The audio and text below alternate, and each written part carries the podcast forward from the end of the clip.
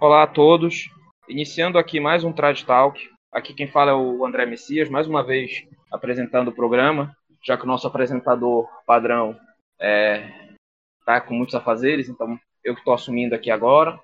É, e eu estou aqui com o professor Carlos Bezerra, né? Se quiser pode se apresentar. É, obrigado pelo convite novamente. É um prazer estar aqui com os amigos do Trade Talk e falando novamente com vocês. É, um, um pouco atordoado ainda com esse resultado das eleições, né? Acho que todos nós estamos ainda um pouco atordoados com isso, mas vamos ver se a gente consegue prestar alguns esclarecimentos é, sobre o tema fundamental de hoje e também, de certa forma, está né, tá relacionado com essas eleições. É um prazer Perfeito. estar aqui novamente. Muito obrigado pelo convite. Claro. É, então, esse vídeo aqui é um vídeo que a gente estava planejando já fazer algumas vezes. Eu quis segurar esse vídeo até o fim das eleições. Eu acho que se a gente postasse antes não seria muito bom. Eu e também acho que também, não. Eu também acho que não seria muito bom. Eu quis, quis segurar esse vídeo e veio a calhar que o Bernardo Kister postou o documentário dele sobre a teologia da libertação. Então veio muito, a calhar, veio muito a calhar que ele postou o documentário tá em alta o documentário dele agora, então foi muito a calhar. Então esse vídeo aqui vai falar sobre a teologia da libertação. O título basicamente vai ser A teologia da libertação está no meio de nós, porque o documentário do Bernardo Kister se chama é, o documentário dele, né? Se chama é, Eles estão no meio de nós, que ele pega de uma tradução errada da missa nova, uma tradução Exato, é. é uma tradução falsa e ele usa aquilo no vídeo que para mim é um, isso já demonstra que o documentário tem problemas. Então eu demonstro um certo atestado de ignorância, assim. Eu vi muita gente criticando o documentário, inclusive pessoas que são neoconservadoras criticando o documentário. Dizendo, não, tem informações muito boas históricas sobre a teologia da libertação, mas o documentário não tem uma boa qualidade. Então, percebe-se que o documentário está mais movido por uma questão ideológica do que por qualidade em si. Mas, enfim, o documentário está aí, eu acho que a última vez que eu vi estava com 700 mil visualizações tá, no YouTube. Então, eu acho que vale a pena a gente fazer esse vídeo. Também é muito importante a gente falar sobre essa questão da TED, frente agora que a gente provavelmente vai é, enfrentar quatro anos de um governo filocomunista, para não dizer Exato, outra coisa. É. Exato. Então acho que é muito importante a gente tratar desse assunto agora para falar sobre isso. Então, eu, combinei com, eu combinei com o professor Bezerra, ele disse que eu vou iniciar uma abordagem aqui, falando sobre a TED. Se o professor quiser, pode intervir. Depois a gente vai falar especificamente sobre o documentário. Né? Ótimo, aí, ótimo. E aí o professor Bezerra vai fazer uma abordagem mais histórica e tal. Eu vou falar algumas coisas que eu pontuei no documentário depois do Kiss, mas primeiro a gente vai fazer uma abordagem sobre a teologia da libertação. Ótimo, então, ótimo. Perfeito. Então vamos começar aqui com o vídeo. Bom, quando a gente fala de teologia da libertação, é um conceito um tanto quanto amplo para a gente falar. A teologia da libertação eu já vi muitos, eu já tive que eu tive para fazer esse vídeo, ver alguns vídeos de alguns bispos conservadores, de alguns autores neoconservadores, de alguns, até de alguns, eu tive até que ver algumas coisas de alguns padres de, que eram comunistas, né, que tinham essa ligação com esse movimento, para tentar descrever o que era essa teologia da libertação, mas eu vejo que a própria definição da teologia da libertação é meio nebulosa desse, por, esses, por esses aspectos de esquerda. Inclusive, é, me lembrou um pouco a definição de capitalismo, porque se for pegar a definição de capitalismo que os liberais dão, é muito estranha, muda cada vez. Alguns dizem que é o livre comércio, outros dizem que é outras coisas. Então, é, é muito interessante que até a definição dos termos são, não são muito claros, mas basicamente a teologia da libertação, a definição que eu achei mais interessante, é uma, uma, uma apropriação da doutrina marxista sobre a revelação. Então, seria uma interpretação, uma, uma forma de interpretação marxista sobre o, as escrituras, sobre a igreja, uma visão marxista sobre a religião. Em última análise, o que a gente pode definir como teologia da libertação, em um aspecto mais geral? Seria uma, você colocar a religião sobre uma ótica política, ou seja, você ver a religião, você ver a revelação sobre uma ideologia ou sobre uma ótica política. Então isso seria a teologia da libertação, que a principal, que começou e tudo e tal, é a da esquerda. Então é a da, do marxismo. Né? Foi o marxismo é que iniciou. Eu acho que essa é, é a definição mais clara. Pode falar. Então, nesse, nesse sentido, né, a, a palavra teologia, ela fica um pouco é, fora né, do, do contexto. Ela entra mais aí é, porque se pretende dar né, a, essa, a essa doutrina uma capa teológica.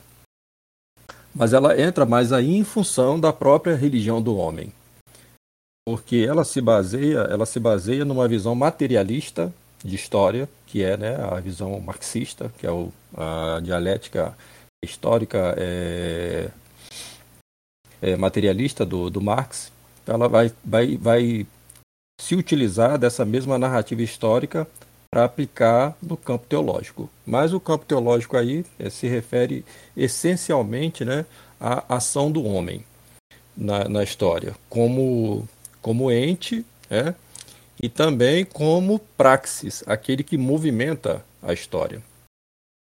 E aí a gente, a gente precisa é, entender as raízes mais profundas da chamada teologia da libertação para a gente entender o seguinte: e tudo o que se tem falado de teologia da libertação, é, de certa forma, acaba sendo uma simplificação de um problema maior.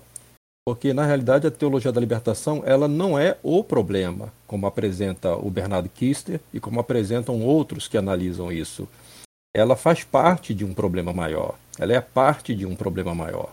E esse problema maior tem raízes mais profundas. Então, então as raízes mais profundas que vai né, desaguar na no velho teologia e no Concílio Vaticano II, da onde vai vir a teologia da libertação, são as duas revoluções: a revolução que ocorre na França, chamada Revolução Francesa, e a revolução que ocorre na Inglaterra, chamada Revolução Industrial. Então, essas duas aí é o ponto de partida. É, é o ponto de, de, de partida no campo é, político, social, como foi o caso da Revolução Francesa, e no campo das relações trabalhistas, que vai afetar mais ainda a questão econômica, que é o, que, a, o caso da Revolução Industrial na Inglaterra. Mas há, mas há também né, os aspectos ainda relacionados a todos os problemas derivados do, da filosofia das luzes, né? mal chamada filosofia das luzes, e da má filosofia de Emmanuel Kant. Você vai ter tudo isso condenado né, por São Pio X já no, no, no início do século XX, na Pachem de Dominique Gregg, quando ele condena o modernismo. Mas é importante a gente é, relembrar dessas coisas para a gente poder construir esse quadro mais amplo sobre a questão da teologia da libertação e entender por que, que ela, né, ela vai se apropriar da dialética marxista e também do existencialismo, da má filosofia existencialista, né, do Kierkegaard. Mas ela, ela, o princípio dela é naquilo mesmo que o, o Papa São Pio X condenou na Pachende. Né? A primeira coisa é o agnosticismo, ou seja, a ideia de que nós não podemos conhecer as coisas, é, nós só podemos conhecer as coisas através das aparências. É o, a ideia da fenomenologia, né? que vai, vai derivar da, da má filosofia de Immanuel Kant. Né? Nós só podemos conhecer os fenômenos, só as aparências. De modo que, seguindo esse raciocínio, é impossível conhecer a Deus. Mas se é impossível conhecer a Deus, como em todas as épocas, todos os povos tiveram alguma noção de Deus, alguma consciência de Deus. A resposta para isso vai ser o imanentismo. Ou seja, a necessidade que o homem tem de Deus faz com que o homem projete de si para seu exterior um Deus do qual ele possa é, se, se refletir. Né? Então, todos os povos, pela sua necessidade religiosa, projetam a partir de seu íntimo um Deus no qual eles possam né, é, se espelhar. Esse, então, é uma necessidade religiosa do homem. Essa necessidade do, religiosa do homem, do transcendental, faz o homem criar um Deus a partir de si. Isso é chamada imanência vital. Então, quando esse, esse pensamento ele vai se condensar no século XIX, sobretudo, né, em função dessas duas revoluções, da Revolução Francesa que a Revolução Francesa ela vai criar é, as bases para o chamado Estado moderno. Então, a, a, partir da Revolução Francesa, nós vamos ter dois princípios é, materialistas baseado nessa concepção de que toda religiosidade é produto do próprio homem. Então nós vamos ter aí né, um humanismo já é, chegando no seu no seu ponto mais, mais crítico com a Revolução Francesa. E são esses dois princípios, né? O, o princípio é, libertário, ou seja, a ideia de liberdade. Liberdade aqui do que, que nós estamos falando, né? Liberdade, libertar, liberdade daquele Deus que se revela ao homem. Não, o homem não precisa desse Deus que se revela a ele. É o homem que projeta um Deus para acreditar. De certa forma, passa-se a ter Deus como dependente do homem. Se não, se não existisse o homem, não haveria Deus. Né? Deus só existe em função da necessidade que o homem tem de, de acreditar em algum Deus. Então, a ideia liberal, na sua essência, é uma ideia de se libertar de Deus. Se libertando de Deus, o homem se liberta também das leis de Deus. Doravante só será lei aquela feita pelo próprio homem.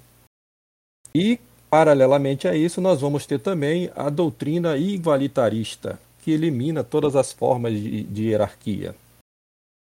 Então, essas foram né, as, as, as principais vertentes que triunfaram na Revolução Francesa. E essas duas vertentes, elas punham abaixo o mundo que existia até então.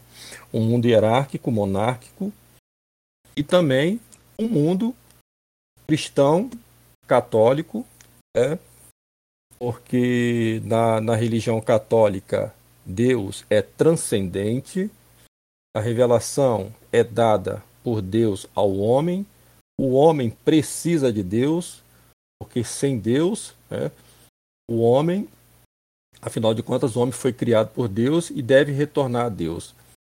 E também é a necessidade que o homem tem de Deus para sua salvação, para sua salvação daí, porque então é necessário a redenção e o redentor. Então a Revolução Francesa ela vai eliminar esses dois elementos, né? o elemento monárquico e o elemento católico. E a partir daí vai construir o chamado Estado moderno. É claro que, paralelamente a isso, está acontecendo também a chamada Revolução Industrial. E na Inglaterra, né, o processo revolucionário já havia começado antes, a Revolução Francesa. A Inglaterra vai haver a chamada Revolução Gloriosa, a, re... primeira Revolução Puritana, né, feita pelos protestantes, e vai culminar na vitória da burguesia sobre a monarquia a monarquia também na Inglaterra cavou a sua própria sepultura, como a monarquia francesa cavou também.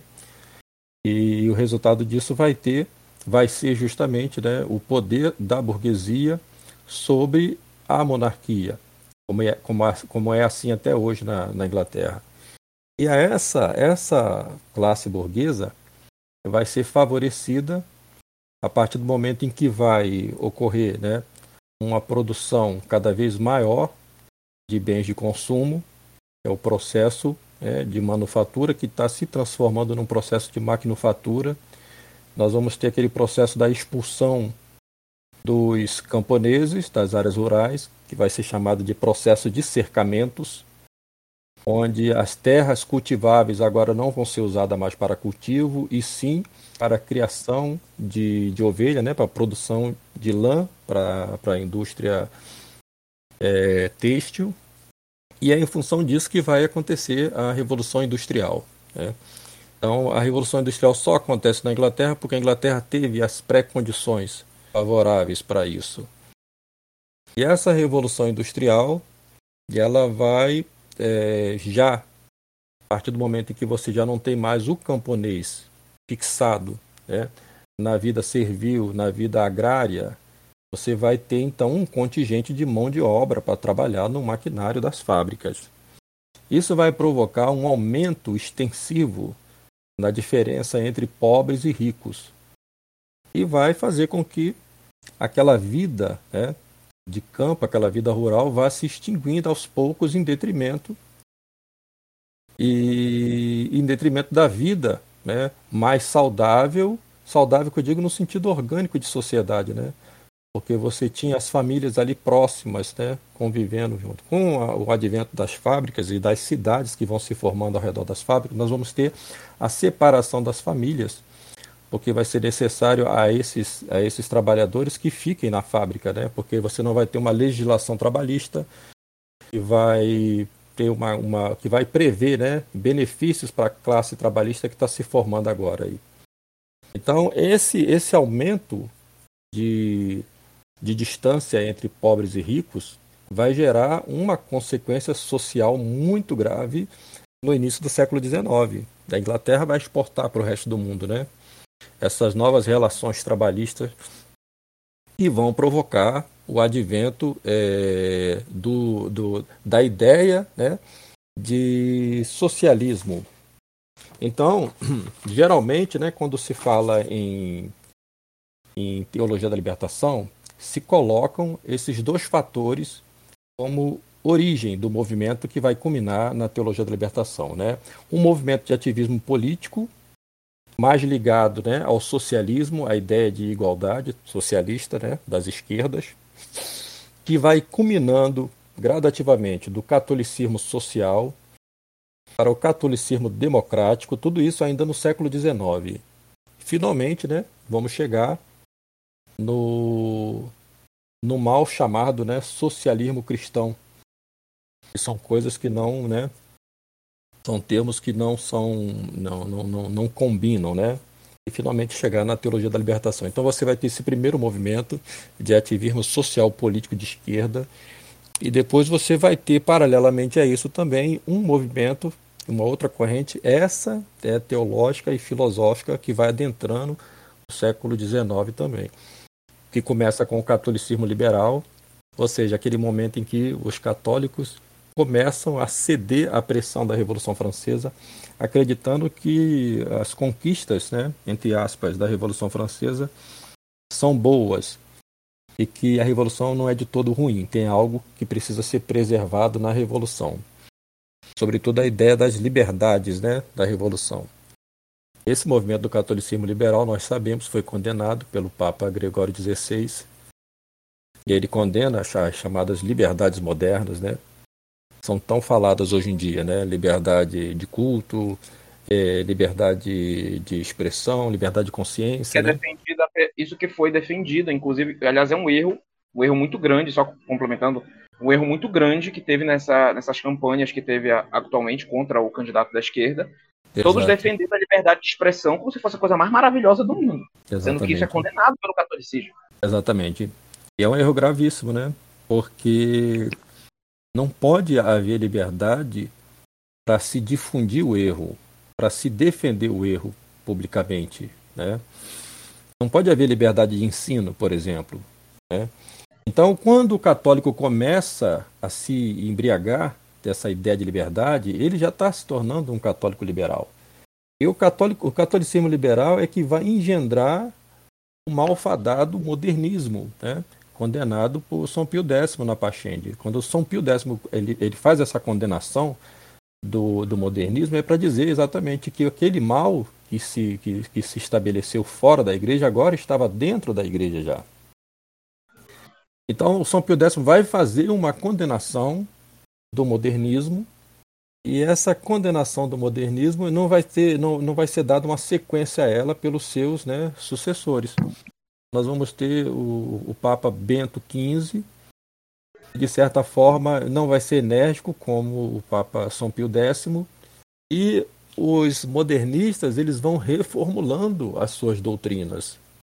Até finalmente formar um corpo teológico entre aspas né? Vai ser chamada Nouvelle Teologia.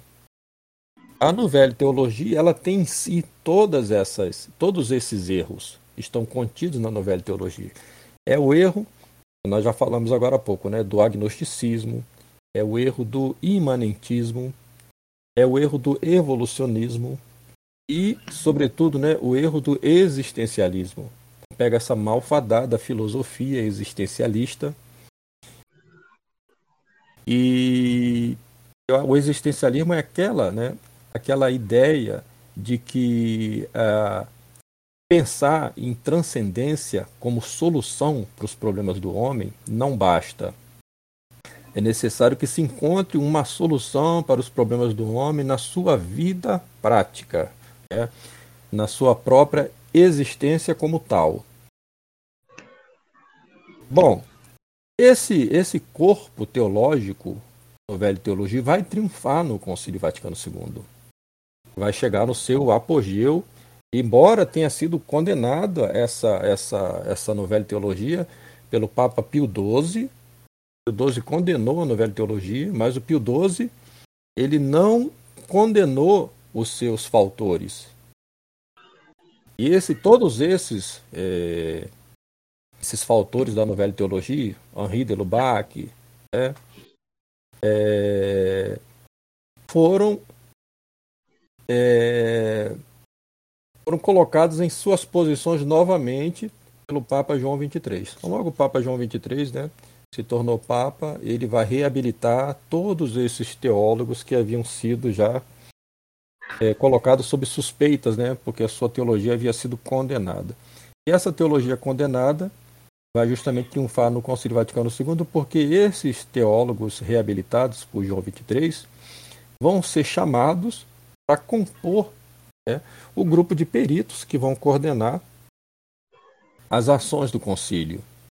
Eles vão ter uma ação mais efetiva do que os próprios bispos. Né? Os, os, bispos eles vão ficar mais ali é, a serviço desses teólogos que vão trabalhar muito intensamente durante o concílio. De modo que o que eu estou querendo dizer com tudo isso é que o grande problema que nós vivemos né, não é simplesmente a teologia da libertação. Isso é uma espécie de simplificação para desviar o foco né, do grande problema que é o próprio Concílio Vaticano II. É o próprio é. Concílio Vaticano II que vai dar origem é, a todos esses males, que são muitos, e a teologia da libertação é mais um deles. É, professor, só complementando algumas falas suas sobre a origem, tem um outro aspecto da origem que eu queria abordar aqui, que entra até com outros vídeos que o senhor fez. Né? Então, primeiramente, uma origem que a gente tem também é uma origem esotérica. Pode parecer meio absurdo, quando a gente fala de materialismo dentro da teologia da libertação, é materialista, então não teria nada de, de, de esotérico por trás. Mas até que tem sim. É, eu, eu tive acesso ao conteúdo do livro do Leonardo Boff, Igreja, Carisma e Poder. Leonardo Boff, o, o Bernardo Kister, vive falando dele no canal dele. É, uhum. Parece até que ele perdeu um processo por ele e tal. E Foi. no livro da igreja, o, o, pouca gente sabe que o Boff ele é um gnóstico. Ele se assume como gnóstico, como panenteísta. Tem artigos dele na internet, inclusive, defendendo isso. E a tese que ele defende é, até tá aí o nome do livro, Igreja, Carisma e Poder, é que existe duas igrejas. Uma igreja do, do poder e uma igreja do carisma. Então, essa igreja, essa igreja do carisma tem que ser, essa igreja do carisma está aprisionada. Então, a igreja do poder deve ser esvaziada, libertada. E por isso que eles defendem, é por isso que a teoria da libertação defende aquelas coisas absurdas. Que, por exemplo, a gente viu no Sino da Amazônia, ah, vamos trocar por mandioca, o pão, bora uhum. fazer essas coisas. É por causa disso. É, eles querem esvaziar a igreja de tudo para então chegar à igreja do carisma. O ponto que é interessante sobre isso é que é o seguinte: o falecido Olavo de Carvalho, Sim. no seu livro Jardim das Aflições, tem uma tese exatamente igual à do Boff, mudando só a sua abordagem. No livro Jardim das Aflições, o Olavo fala lá, quem quiser pode dar uma olhada lá, eu não estou lembrando de cabeça a página, é, o Olavo fala claramente lá que, que a igreja, inicialmente, começou como um testemunho de Cristo e só posteriormente foi formada uma doutrina, a hierarquia, foi formado só posteriormente isso e que existe uma igreja que é uma igreja que é o testemunho que tem que tem esse testemunho de Cristo, uma igreja vamos dizer assim esotérica e existe uma igreja exotérica, uma igreja por trás, uma igreja hierárquica. Perfeito, perfeito. Então tem diferenças entre as duas. Qual é a diferença entre o Boff e o, e o, e o Olavo de Carvalho, que o senhor Bernardo Kister defende, inclusive, do início do seu documentário, colocou uma homenagem a ele. Perfeito. Qual é a diferença entre os dois? A única diferença entre os dois é como nós vamos executar, como nós, o que nós vamos fazer a partir daí. O Boff defende que nós temos que implodir essa hierarquia. Nós temos que implodir essa igreja do poder. Olavo de Carvalho, por outro lado, não concordava. Por quê? Porque o Olavo de Carvalho era guenoniano e o Guénon pregava, dentro da sua lógica perennialista, que era importante existir essa hierarquia, era importante existir esses sabe, uma, uma, igreja de certa forma até um tanto quanto pneumática, era importante existir essa aparência. Então Olavo ele, por ser guenoniano, ele não defendia a implosão da igreja. Mas você pega, por exemplo, as abordagens que o Olavo tinha no, no seu. que muitos da nova direita usam. Tem posts dele, por exemplo, falando: ah, pegue. Se o, o, você vê um bispo comunista na igreja, pode xingar e dizer que ele está excomungado, porque ele não é mais bispo e tal, etc. Essa abordagem dele demonstra claramente que ele não tem o respeito que um católico deveria ter com a hierarquia. Claro que a hierarquia atual, a gente vai gente vai passar aqui o tempão detonando a hierarquia atual nesse, nesse vídeo aqui. Mas o Olavo demonstrou isso. Nesse, demonstra essa abordagem. Então, quando a gente. E, esse é um ponto que, que, é interessante. Essa origem esotérica, essa visão por trás, já estava presente desde a da época da Idade Média, e bem antes, remonta bem antes, ou seja, a ideia de que existe uma doutrina incipiente, uma doutrina escondida, uma doutrina oculta. E que é, é, a teologia da libertação, na verdade, é a última consequência disso. O que, é que a teologia da libertação diz? Nós temos que implodir tudo para libertar essa doutrina oculta. Né? É, a gente pode remontar. Sim, pode falar alguma coisa? Não, é só para dizer isso mesmo, né? Na, na, na, na, essência, a gente acaba voltando né, para a velha gnose, porque o Boff é um gnóstico. É um gnóstico. E nós, nós já vamos ver isso daqui, né? Quando a gente também abordar, abordar esses outros aspectos aí, dessa história toda, né? Da, da nova direita. E isso. nós vamos ver. A, a, porque a nova direita precisa, de fato, de um espantalho, né? Ela precisa de um espantalho para ser a sua razão de existir. Esse, esse espantalho da nova direita, de alguma forma, né, tinha que ser o comunismo, o velho comunismo. É, a, a, nível mundial, eles vão dar uma, uma, uma, uma, roupagem diferente ao que eles vão chamando né, de marxismo cultural. E, e aqui no Brasil, que está mais incipiente, mais claro, é justamente uh, esse retorno do PT agora, né, em grande parte, né, diga-se de passagem aqui, é, deve-se justamente a essa direita, né? Tem que se dizer isso. Porque veja bem que o, o presidente Bolsonaro ele chegou ao poder no seu, no seu governo. É, o, o, o, Lula estava preso, né, é, inelegível, e essa reabilitação do Lula possibilitou a ele vencer essa eleição se deve justamente a essa incapacidade, não sei como chamar isso, né, do próprio governo Bolsonaro. É, eu nem sei como, como chamar isso. Né. Isso é muito mais grave do que simplesmente responsabilizar as pessoas que se abstiveram do voto por alguma razão, né? É, é muito mais grave essa essa falta de competência do Bolsonaro, não sei né, se é falta de competência ou se era uma estratégia também, né? Porque já dizia o filho do Bolsonaro que era necessário que o Lula fosse solto para que o antipetismo continuasse vivo. Exato, assim, eu vi esse vídeo também dele. Ele falou claramente isso. Então, é, então assim, é necessário que haja um, um, um espantalho, né? Da mesma forma que agora, para o PT tem um espantalho que é o bolsonarismo, né? é necessário que a gente tenha lá um espantalho para a gente poder o medo é, no, no, no, aqueles que nos seguem, né? Então vão continuar votando em nós por medo do Bolsonaro e aqueles que votam no Bolsonaro vão continuar votando no Bolsonaro por medo do Lula. Então é, é esse jogo de esquerda e direita ele já é muito velho, muito antigo. É, nós sabemos que tem outros fatores também é, que comandam e coordenam esse jogo. Mas daqui a pouquinho a gente volta nesse assunto aí. A gente Sim, falava claro. da. A gente falava da, é, a gente falava da questão da, da gnose por trás do BOF. Né? Como é que isso vai ficar muito claro para nós? Então vamos lembrar aqui que quando o BOF, né, ele foi chamado lá pelo cardeal Ratzinger, que era o prefeito da delegação Trina da Fé, para prestar esclarecimentos sobre esse livro dele, é, tem, o, tem a, a, a, nota final, né, redigida pelo Ratzinger. Né? Na verdade, foi uma, foi uma, uma reprimenda. Né? Não houve uma condenação formal à teologia da libertação, nem ao socialismo e nem ao. Mas a Dom da Febre, mas a Dom da Febre teve condenação, né? A Dom da Febre teve excomunhão, né? Teve excomunhão. É, pois é, engraçado isso, né? A, a Leonardo Boff não, Leonardo Boff não. E Leonardo Boff, ele resignou-se, é, ele aceitou resignadamente, porque ele entendeu a mensagem. É. A mensagem, na realidade, era qual? Bom, nós tínhamos, naquele momento histórico, chamado socialismo realmente existente. O socialismo realmente existente. Isso aqui é uma grande confusão que as pessoas fazem quando falam de comunismo, né? O, o comunismo é mais um fim do que algo prático. é mais uma ideia. Né? É, o que existiu de fato foi esse chamado socialismo real. O termo ele vai surgir na época do Brezhnev. É claro que né, os papas anteriores, é, Pio XII, Pio XI, né, não poderiam usar esse termo socialismo real, realmente existente, que é um termo que vai surgir depois. Né? Mas é o que configurava esse sistema geopolítico da cortina de ferro, é, que era é, capitaneada pela União Soviética.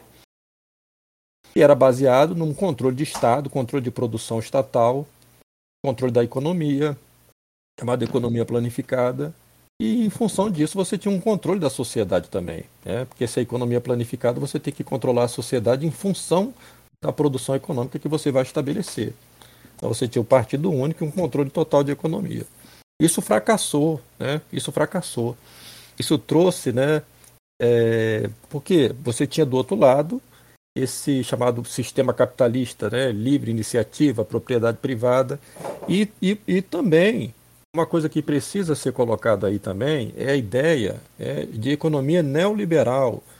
Por exemplo, quando acontece o golpe militar no Brasil em 64, né, é, a ideia era justamente impedir que se, se chegasse no Brasil um governo de economia planificada ao estilo soviético, que seria também, né, estrategicamente, até para os Estados Unidos, seria um, um, um desastre muito grande. Afinal de contas, né, há pouco tempo antes tinha acontecido a crise dos mísseis em Cuba. Então, é claro que os Estados Unidos não queria que o Brasil passasse por um processo também de sovietização, né, ao estilo bolchevique, ao estilo stalinista. Então, eu, o governo americano tinha muito interesse de uma intervenção militar em 64. Tanto que quando o Castelo Branco né, ele assume a presidência no final do ano de 64, uma das suas primeiras medidas é estabelecer no Brasil o Banco Central. A gente sabe que o Banco Central é uma instituição privada que controla né, a emissão do papel moeda. Então quem controla né, a produção do papel moeda controla a economia do país. E é uma instituição privada que controla. E quem fez isso né, foi, foi o governo militar. Então é com isso que o governo militar vai endividando o Brasil, né? Com o sistema econômico financeiro internacional, o Banco Mundial, FMI, eles chamaram de milagre econômico, né? Se deu às custas desse endividamento. Então, é, quando você chega naquele momento ali do livro do, do Leonardo Boff, né, você tinha em andamento um projeto para destruir, para implodir esse sistema do socialismo real. Por quê? Porque não era mais viável para o mundo. Aquilo já tinha dado o que tinha que dar. É? Era necessário fazer reformas para reorganizar a geopolítica mundial. Ou seja, aquele socialismo real ele já havia cumprido a sua função histórica. É nesse sentido que o Papa João Paulo II vai fazer a sua política externa. Ele vai fazer a sua política externa com esse, esse pensamento de colocar abaixo esse sistema do socialismo real. Para isso, ele vai contar com a ajuda do presidente norte-americano, Ronald Reagan, né, e com o Gorbachev, que vai implementar essas reformas.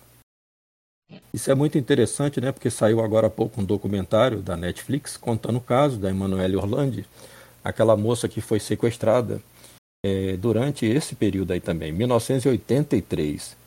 E as investigações levadas adiante pelo irmão dela, quem quiser assistir o documentário, eu recomendo. É um documentário de quatro partes, muito bem feito, muito bem produzido, apesar de ser da Netflix, que eu não recomendo para ninguém Netflix. Pois é, tô até assustado que eles fizeram uma coisa boa. É, eles fizeram uma coisa boa querendo fazer uma coisa má, né, para manchar a igreja, né? Mas acabam prestando um serviço para a justiça, porque o irmão dela, né, é um grande um, um grande herói, vamos chamar assim, né?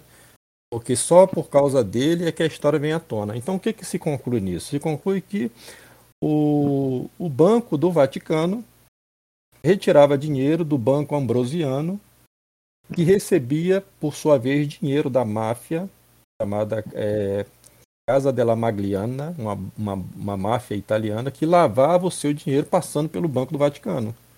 E o João Paulo II usava o dinheiro da máfia, que era lavado no Vaticano, para poder financiar o Partido Solidariedade, que era um partido né, de esquerda na Polônia, um partido antissoviético, com o propósito de implodir o sistema do socialismo real. Né? Então, o que nós vamos ver de fato é que isso vai, vai acontecer. 1989, 1990, as reformas de Gorbachev, Glasnost, Perestroika e, finalmente, a queda do Muro de Berlim. Então, nós vamos ter aí né, a implosão desse sistema é, do socialismo real. Bom, passada essa etapa, o, o, o Frei Boff, quando ele propõe né, a teologia da libertação aqui, juntamente com esses outros teólogos, né? É, entre aspas, né? Teólogos entre aspas, né? O Gustavo Gutierrez e o, e o Juan Luiz II. Né? É, parecia parecia para a política do Vaticano um retrocesso, entende? Porque o Vaticano estava trabalhando para implodir esse é, socialismo real. E agora você tinha um grupo aqui na América Latina querendo implementar a mesma coisa, né, na América. Então, aquela cena famosa, né, quando o Papa João Paulo II vai a Nicarágua e quando ele dá lá um pito, né, no cardeal no, no, no padre Ernesto Cardenal, que fazia parte, né, do do governo revolucionário da Nicarágua. Então, é, e aquele pito que o, o João Paulo II dá nele é para dizer assim: olha, não é uma questão teológica aqui, é uma questão política e vocês estão atrapalhando. Vocês estão atrapalhando. Entende? Uhum. Bom, por que que eu digo que coisa, por que que eu digo que coisa, o sim, pois não. Não, só uma coisa sobre isso do, da Nicarágua, uma coisa interessante, voltando a uma coisa que o senhor falou, é, o senhor falou que São Pio X foi incisivo na luta contra o modernismo, e é o seguinte, é, porque o modernismo estava basicamente enterrado depois de São Pio X, mesmo que os papas posteriormente estavam começando a favorecer, estavam se armando nas sombras, mas na época de São Pio X, o modernismo estava bem, estava forte. Por que o modernismo acabou? Porque São Pio X, quando condenava o modernismo, ele falava nome e sobrenome dos modernistas, dizia exatamente qual era a doutrina, excomungava, condenava. Eu vejo muita gente falando que o João Paulo II foi um leão contra o comunismo, que ele combateu o comunismo, que ele não tinha respeito humano, que ele lutava, etc, etc, etc. Pô, o João Paulo II não combateu de uma forma certa o comunismo. É, é, tem que ser dito isso, porque quem ele excomungou? Ele não excomungou ninguém. Ele, não, ele nem condenou de uma forma tão efetiva a teologia da libertação, de uma forma tão efetiva. Então, muita gente trata o João Paulo II como sendo um leão contra o comunismo, mas ele não foi tudo isso pra, no combate ao, ao comunismo. Ele, a teologia da libertação teve um boom, inclusive, se eu não me engano, no papado dele, o senhor pode até, o senhor conhece mais sobre a abordagem histórica, pode até me corrigir se for o caso, mas se, se eu não me engano, teve um boom, inclusive, do papado dele.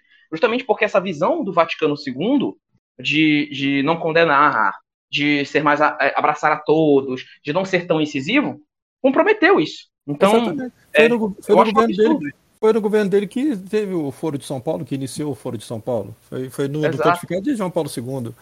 E se você ler o livro do Daniel Leroux, né, Pedro Tu Me Amas, fica muito claro que João Paulo II, mesmo os jornalistas, quando ele eh, foi eleito Papa, os jornalistas na época comentavam, ele não é um anticomunista visceral.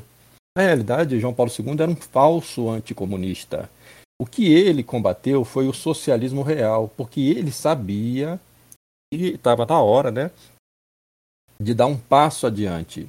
Esse passo adiante teria que ser dado pelas organizações estavam ali ocupando esse vácuo de poder deixado pelo socialismo realmente existente, que era a, a ONU, a União Europeia e o principal protagonista disso era justamente a Igreja Conciliar, sob o pontificado de João Paulo II. Né? Era o principal protagonista dessa ação. E é por isso que eu digo que o Frei Boff entendeu o recado, porque ele percebeu assim, a coisa mudou agora. Né? A coisa deu um passo para frente. Qual era esse passo para frente? Uma agenda nova. É o ecologismo, tanto que logo em seguida, né, teve aqui no Brasil, no Rio de Janeiro, a Eco 92 para promover essa nova agenda, a agenda ambientalista. E depois o Frei Boff vai fazer parte, ele vai ser um dos que vão colaborar na Carta da Terra. Essa Carta da Terra que foi né, redigida pelo Maurice Strong, se não me engano, e pelo próprio Gorbachev. Né? Eles vão fazer, inclusive, uma, uma, uma, uma arca da aliança né, para colocar a Carta da Terra. Eles vão, vão fazer uma paródia da Arca da Aliança para colocar a Carta da Terra, como se fosse ali, né? Agora uma espécie de. É, a Terra como uma espécie de, é, de Deus, né? Aí que nós entramos nessa questão do, do panteísmo, né? do panteísmo que permeia toda essa essa essa nova organização geopolítica. Porque veja bem, se o João Paulo II ele dizia que nosso Senhor Jesus Cristo tinha se encarnado na humanidade, o, o Papa Francisco ele vai elevar isso a um outro nível na sua encíclica Laudato Si. Ele vai dizer que Deus se encarnou no planeta. No planeta. Né? É a Mãe Terra, é a Pachamama, tá entendendo? Então, aí a gente volta toda nessa questão do sino da Amazônia, a gente volta nessa questão do indigenismo. A gente vê como, como, como a coisa é mais profunda do que simplesmente é, essa visão relacionada né, à questão política polarizada entre esquerda e direita. A coisa passa disso. E, e é, é, é interessante também, professor, que dentro desse aspecto, ainda, ainda falando desse aspecto da, das origens da teologia da libertação, é, a gente pega, o senhor citou lá sobre a novela teologia. A gente pega, por exemplo, que existe muitos dos teólogos da novela teologia daquela época, hoje, hoje são vistos como direitistas conservadores. Henri Delubac é visto como direitista conservador. O próprio padre Paulo Ricardo, no seu site, cita Delubac como um grande nome. É, uhum. existe, um, existe um bispo, é, já falecido, eu opto por não citar o nome dele aqui por respeito, mas ele era um defensor de Delubac, defensor da novela teologia, etc, etc. E ele, ele criticava ferronhamente a teologia da libertação, dizendo que era um absurdo, que negava os milagres de Cristo, beleza. Esse mesmo bispo negava a historicidade de Adão e Eva. Quer dizer, é engraçado. É, é, eles não percebem que os caras da teologia da libertação, na verdade, são mais honestos, em certo sentido. Por quê? Porque eles só levam a coisa até últimas consequências. O digo também. Eles, de certa forma, eles são menos perigosos do que esses outros que, que, né, que parecem estar mais próximos da ortodoxia, mas escondem você, por exemplo, né, o cardeal Pell, né, é, aquele australiano que chegou a ser preso, acusado de escândalo de pedofilia e tal. É, é um evolucionista, nega Adão e Eva, nega pecado original, acredita no, no, no, nos hominídeos, né? acredita que, que, os, que, os, que os seres humanos vieram, de, descendem do, dos Neandertais. Né? Então, assim, é, nega, por exemplo, a historicidade de Moisés. Para ele, Moisés é um símbolo, né? significa alguma coisa. Assim também, é, esses é, que são ligados à direita, como o caso do padre Paulo Ricardo, e desse, que, desse bispo que faleceu também, eu esqueço o nome dele agora, Dom, Dom Henrique, é. faleceu acho uns dois anos atrás, né? Uhum. Então, que era um evolucionista também, que era um evolucionista. É, tudo isso, é, a fonte disso tudo é o modernismo né, que condensado na novela teologia. Então, é uma, é uma coisa esquizofrênica você combater a teologia da libertação e defender a novela teologia. Uma coisa esquizofrênica e me parece né, que é uma estratégia também. Porque se a gente fica preso nessa dialética esquerda-direita dentro da própria igreja, é natural né, que a igreja conciliar ela criasse também esse mecanismo. Por quê? Porque a causa eficiente da igreja conciliar é a falsa noção de autoridade que eles aderiram, que é a democracia moderna. Né? Ou seja, a ideia de que existe né, uma horizontalidade, é a ideia da igualdade né, dos socialistas. Existe uma horizontalidade, não pode haver hierarquia, né? Olha como é que a coisa ela vai chegar facilmente na teologia da libertação, com essa ideia de, de, de a igreja né, dos pobres, né? a igreja para os pobres, a igreja voltada para os pobres. Olha como é que a coisa vai chegar, é, automaticamente a coisa vai desdobrando até chegar a isso. Né? Então, se a autoridade não é mais hierárquica, se ela não é vertical, se ela não parte de Deus, ela, ela passa e é exercida através do povo de Deus. Né? Então você tem aqui um sentido democrático de igreja, que é a, causa eficiente da igreja conciliar. É, é, é lógico que, como defeito da própria democracia, surgissem dois partidos dentro da igreja, um de esquerda e um de direita. Né? Esses dois partidos é, que são nada mais nada menos do que os mesmos liberais que se dividem, porque é natural que aconteça isso também entre eles. Sempre vão ter os liberais exaltados e os liberais moderados. Os liberais exaltados vão ser progressistas e os liberais moderados vão ser chamados conservadores com o tempo. Né? Isso é natural que aconteça dentro desse sistema ilusório da democracia moderna. Então, o que nós vemos dentro da igreja conciliar é exatamente isso: uma direita católica e uma esquerda católica que se, né, se autoalimentam. Uma é, é, é serve de alimento para outra, exatamente como na política moderna. É exatamente é, igual. Uma, uma precisa da outra. Uma precisa da outra. Essas Isso... duas. Sim, pode, ah, pode continuar. Eu ia só não, complementar. Eu ia só complementar para dizer que isso, para nós, atualmente é muito visível. Não era até o pontificado de Bento XVI. Porque desde o princípio da Igreja Conciliar, chamada Igreja Conciliar, nós vamos ter um predomínio do Opus Dei, que é o lado mais direito dessa dialética. Né? E a partir de, do Papa Francisco, nós vamos ter a presença dos jesuítas, que é o lado mais esquerda dessa dialética. Então hoje nós vemos um, um, um, um confronto né, profundo entre. Não vou dizer que não haja esse confronto, porque há esse confronto, mas é um confronto mais de família do que propriamente né, de, de essência, porque eles têm, eles têm a mesma fonte.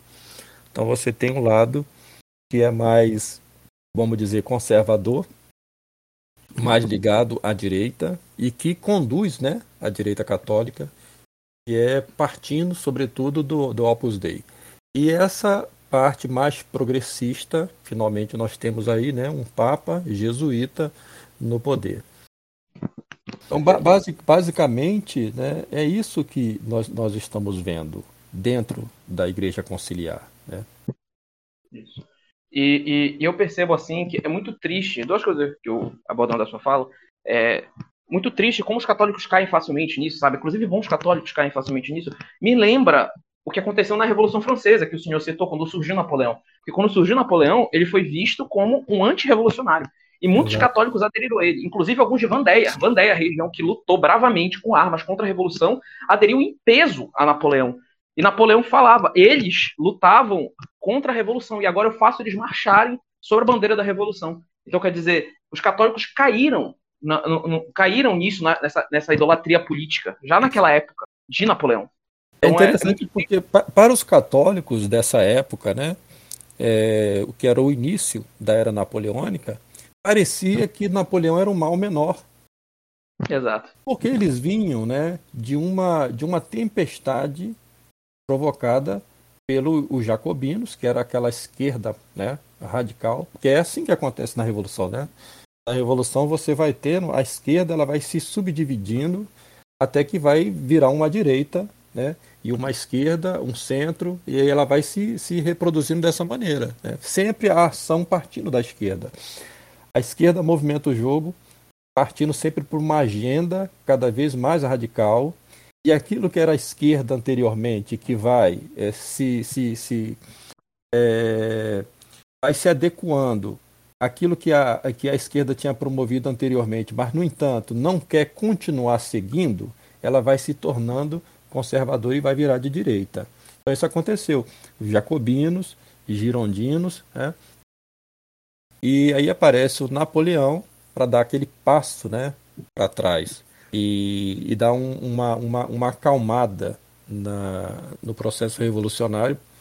Mas essa acalmada processo revolucionário não é um retrocesso, é uma consolidação da própria revolução.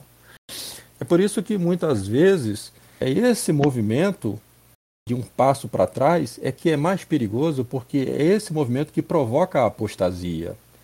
Veja bem que o, o, o processo de avanço, de marcha da Revolução, a chamada faxina sangrenta, ela é dura, é, ela é sangrenta, violenta, mas ela produz os mártires. É muito pior o movimento quando ela volta um passo para trás, porque ela pega aqueles que já não estão mais dispostos né, a sofrer perseguição. E esses daí vão acabando é, apostatando. E é disso que vai surgir o catolicismo liberal. Ou seja, uma acomodação à revolução. A pessoa já não está mais disposta a, a, ir até as últimas consequências, né? defendendo os princípios. Ela já renunciou aos princípios e já aderiu a alguma coisa da revolução que ela considera que não é tão ruim assim, né? Exato. E, e é incrível isso, que a história do Napoleão, quando eu fui estudar sobre a Revolução Francesa, bate muito com abordagem. Eu, eu, a gente viu com alguns católicos tiveram em relação ao Bolsonaro, mas não só com ele, mas em outros governantes ao longo da história. E outra coisa que eu queria falar também, que eu acho, que eu acho importante pontuar, é a questão do, da diferença da teologia da libertação da participação da igreja na política. Porque, na minha visão, a teologia da libertação, é, isso aí eu não li nenhum autor, isso aí é uma percepção minha, que eu já vi outros terem, mas é percepção minha. A teologia da libertação, na verdade, pode ser também definida como qualquer, qualquer meio de ver a religião sob uma ótica política. Isso vale também para a direita. Então, existiria uma teologia da libertação de direita também. Por quê? É, a gente pega, por exemplo, vou citar aqui dois, vou citar aqui um autor que eu vou até fazer, vai sair o vídeo de refutação a ele em breve, que é, que é, o, é o Friedrich Nietzsche, né? Uhum. Péssimo autor, mas que é aquele negócio do relógio quebrado, né? Às vezes uhum. ele acaba acertando. Mas essa, isso não é nem dele, é do Dostoiévski, essa, essa abordagem. Mas o, o, o que que os ambos falavam? Nietzsche defendia que Deus estava morto. Quando, quando, quando Nietzsche falava que Deus está morto, ele não estava falando necessariamente de, de um, que a divindade tinha morrido necessariamente. Ele estava falando que Deus estava morto na sociedade. Claro que ele era antirreligioso, anticatólico, uhum. enfim. Mas ele falava que Deus estava morto na sociedade. Então, como Deus estava morto na sociedade, Nietzsche falava, Dostoiévski também falava, é, o, o, ser humano precisava procurar outro, outro refúgio, precisava procurar outra luz, outra coisa para idolatrar. E uhum. aí eles buscavam o refúgio nos governantes. Então Nietzsche previu essa paixão política. É engraçado que muita gente de esquerda cita ele. Então, é, é, ele previu exatamente isso. Então, essa paixão política, paixão por um partido, paixão por um político, ele previu isso. Então, o que, o que essa abordagem nos mostra é que a pessoa que tem uma abordagem muito é, é, dessa, desse estilo de teoria da libertação, eu percebo, eu, esse fanatismo político, essa paixão política, coloca o, o, o natural acima do sobrenatural. Ele Exato. coloca esse mundo, o mundo terreno acima do sobrenatural. Aqui eu não estou falando das pessoas que apoiam que defenderam a votação no, no presidente da República, Bolsonaro. Não, não estou falando que é, a pessoa tinha que anular, não estou falando, na, não estou falando nada disso. Tanto que eu, eu falei, inclusive, no início do vídeo, que eu segurei esse vídeo justamente para impedir o advento. É, para não, dizer que, não dizer que influenciou alguma coisa na eleição. Exatamente. Então eu não fiz. Então eu, eu me, eu, durante esse período eleitoral, me abstive, inclusive, de tocar nesse assunto de forma pública. Mas a verdade é essa: muitos católicos tinham, com relação ao Bolsonaro, tiveram uma abordagem é, que colocaram o natural acima do sobrenatural. Tiveram uma abordagem idêntica ao do Leonardo Boff em questão da teologia da libertação. Muitos católicos tiveram essa abordagem sem perceber. Então, tipo assim, é uma coisa que para mim é surreal.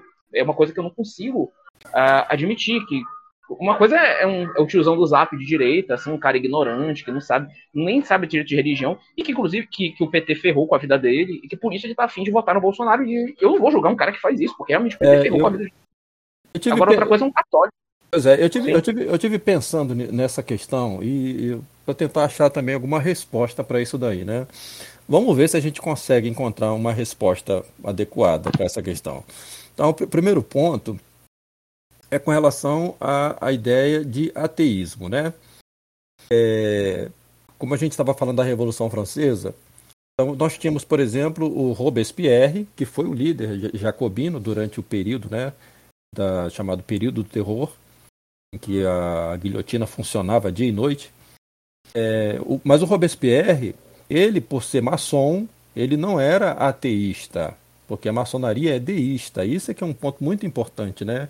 A gente já vai é, se aprofundar um pouco nisso. É, e por outro lado, você tinha uma esquerda ainda mais radical do que os jacobinos, Esses sim eram comunistas mesmo, né? Do Weber. E esses eram ateístas. Agora ocorre uma coisa, nós, nós vamos percebendo que o, o mais perigoso para nós católicos não é tanto o ateísmo. Porque se você vive sob um governo ateu, né, e, e proíbe uma manifestação de fé, isso sufoca por ser antinatural, por ser antinatural. E vai, vai ter sempre aquela possibilidade de professar a fé é, às escondidas. É. Isso eles não vão conseguir arrancar do ser humano. Nenhum regime ateísta pode arrancar isso do ser humano, porque é antinatural. Agora, quando você tem um regime deísta, o que, que é o deísta? O deísta, eles creem em algum Deus, né? Esse Deus, ele é simplesmente, como diz a própria maçonaria, o grande arquiteto do universo, e ele não interfere no funcionamento do mundo. É negação da providência divina. Então, a, o mundo funciona pelo próprio homem. É o homem que é o motor né, do, do mundo. O homem vai conhecer as leis naturais, vai dominar as, as leis naturais e vai conduzir a humanidade para o progresso. Né? É, essa ideia deísta ela é mais perigosa do que a ideia ateísta porque ela leva ao indiferentismo religioso.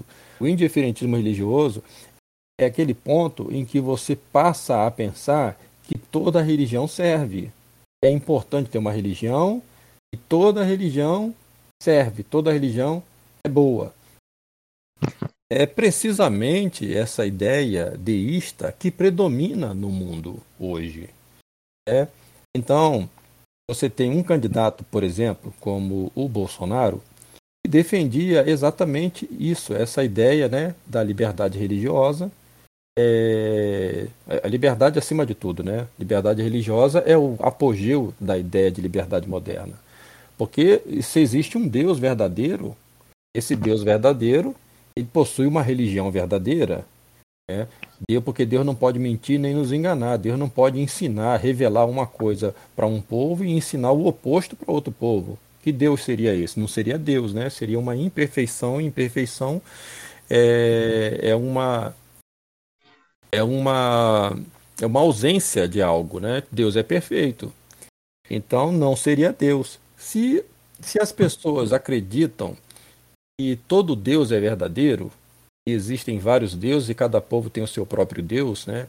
Essas pessoas já caíram no indiferentismo religioso e é isso que leva à apostasia, né? a negação da verdade né, revelada, e da redenção, nosso Senhor Jesus Cristo, Deus e homem verdadeiro, segunda pessoa da Santíssima Trindade. Todas as religiões é, são falsas, com exceção da religião católica. Ou seja, o indiferentismo religioso ele é o inimigo natural do catolicismo. Não sei se ficou claro o que eu disse, mas para dizer que dentro de um regime ateísta nós podemos resistir no nosso íntimo e praticar a nossa religião, a nossa fé, conservar a nossa fé. Mas num regime deísta, né, de indiferentismo religioso, a gente perde a fé. Nós somos, nós, nós somos levados a acreditar qualquer Deus serve, entende? Uhum. Isso, Perfeito. E, e, é isso que leva ao, ao chamado noeísmo. É, é isso que leva ao encontro de Assis. É isso então, que leva ao ecumenismo. Né?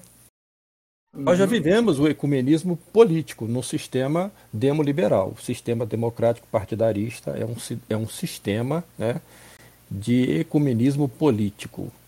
Por isso que eu digo que se, se, se o anticristo vir, o anticristo não será o, um, um, um, um, imperador né, tirânico.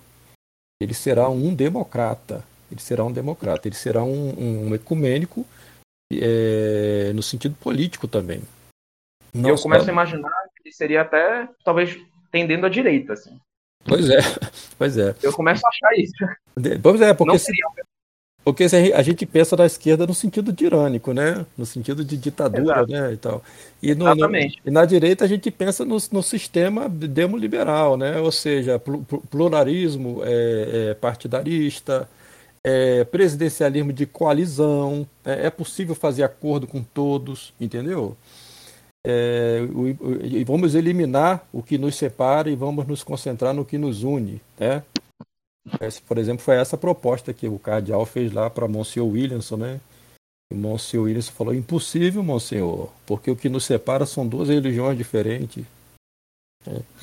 Então, não, não, Justamente é uma questão de princípios. É uma questão então, de princípios, exatamente. É, é bem complicado.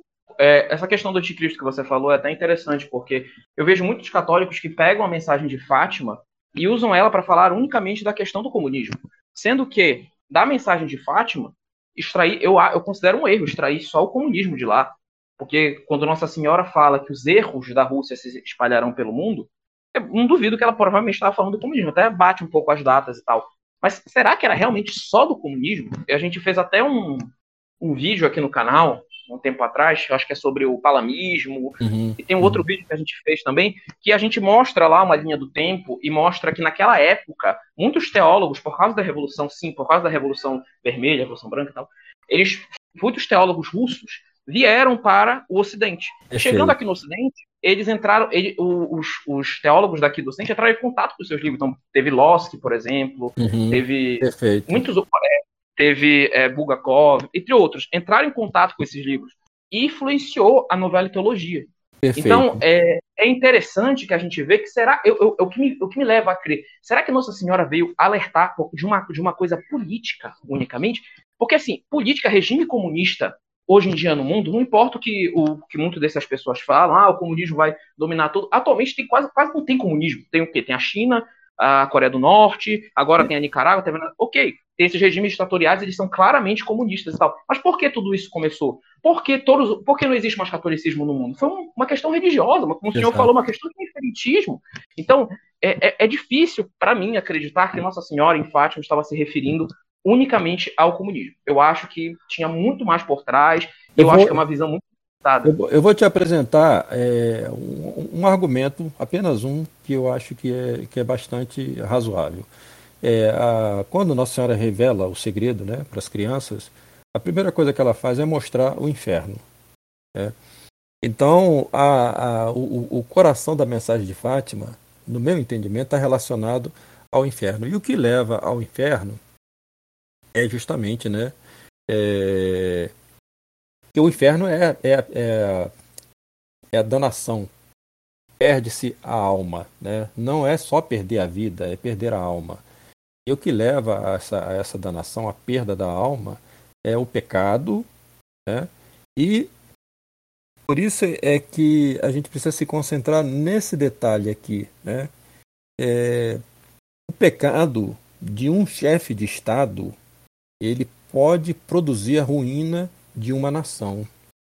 Agora, o pecado dos chefes da igreja é, é, produz uma ruína, produz uma ruína muito grande.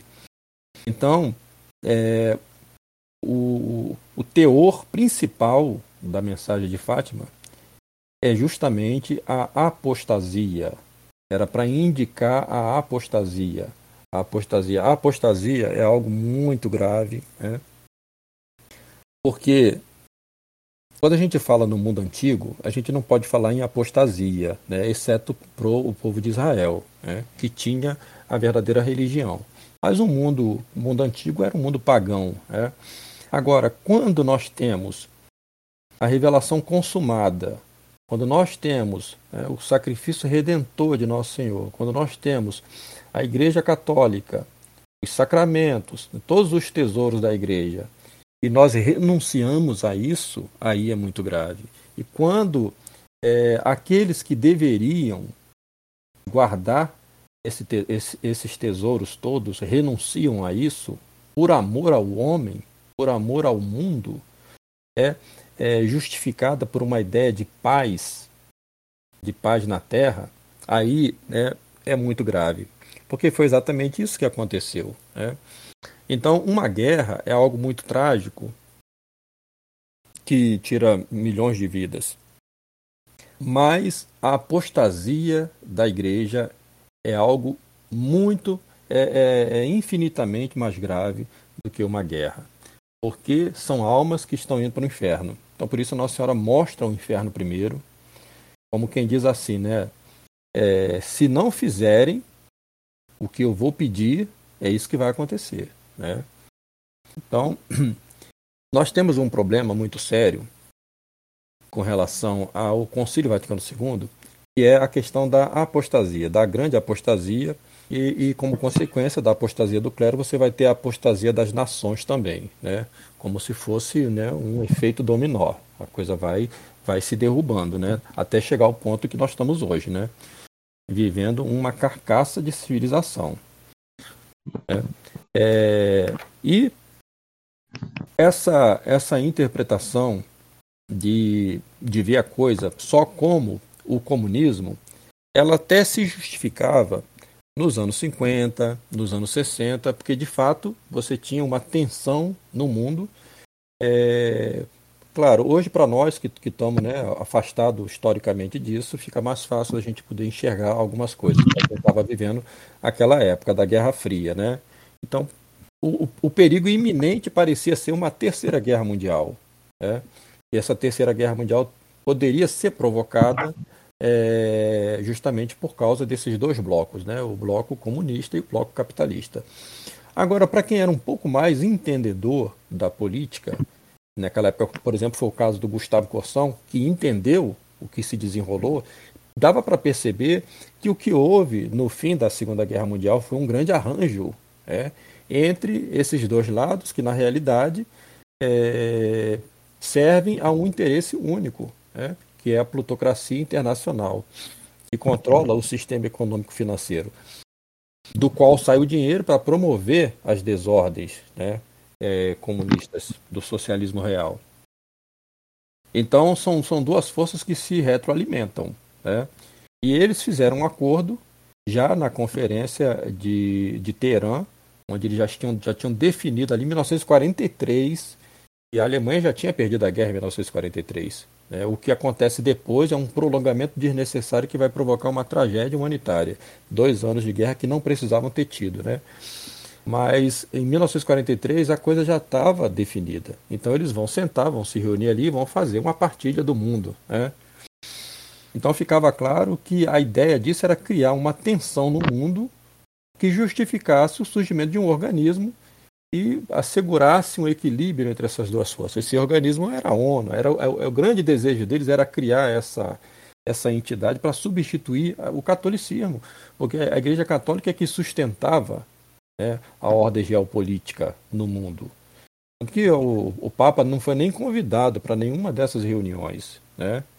Eles simplesmente tiraram a igreja de fora. A igreja foi ficando isolada, foi ficando isolada as decisões eram tomadas só por eles. Doravante, né, é, a igreja estaria fora do, do teatro de operações. E mais do que isso, né, precisava, precisava que a igreja ela validasse aquilo que tinha sido, sido decidido por esses grupos, né? Então, é nesse sentido que nós vamos ter o Concílio Vaticano II. O Concílio Vaticano II ele vai justamente servir para readequar a posição da Igreja Católica, tanto na sua doutrina quanto na sua, é, na sua importância geopolítica, agora favorável né, a esse projeto mundialista das Nações Unidas. Entende? Então precisava ter uma validação também do chefe visível da maior instituição religiosa do mundo, que era a Igreja Católica.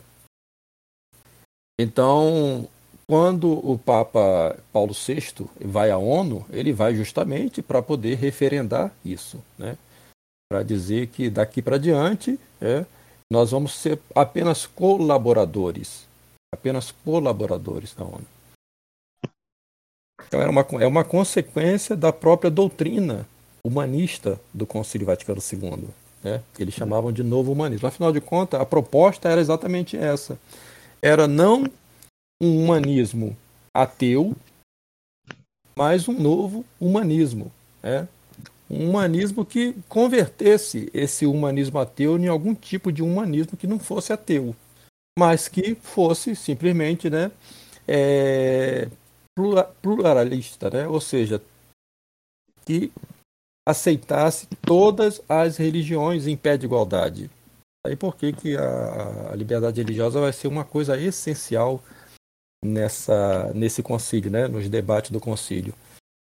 E por isso, isso. que você vai ter a declaração Nostra Aetate, coroando né, o concílio Vaticano II.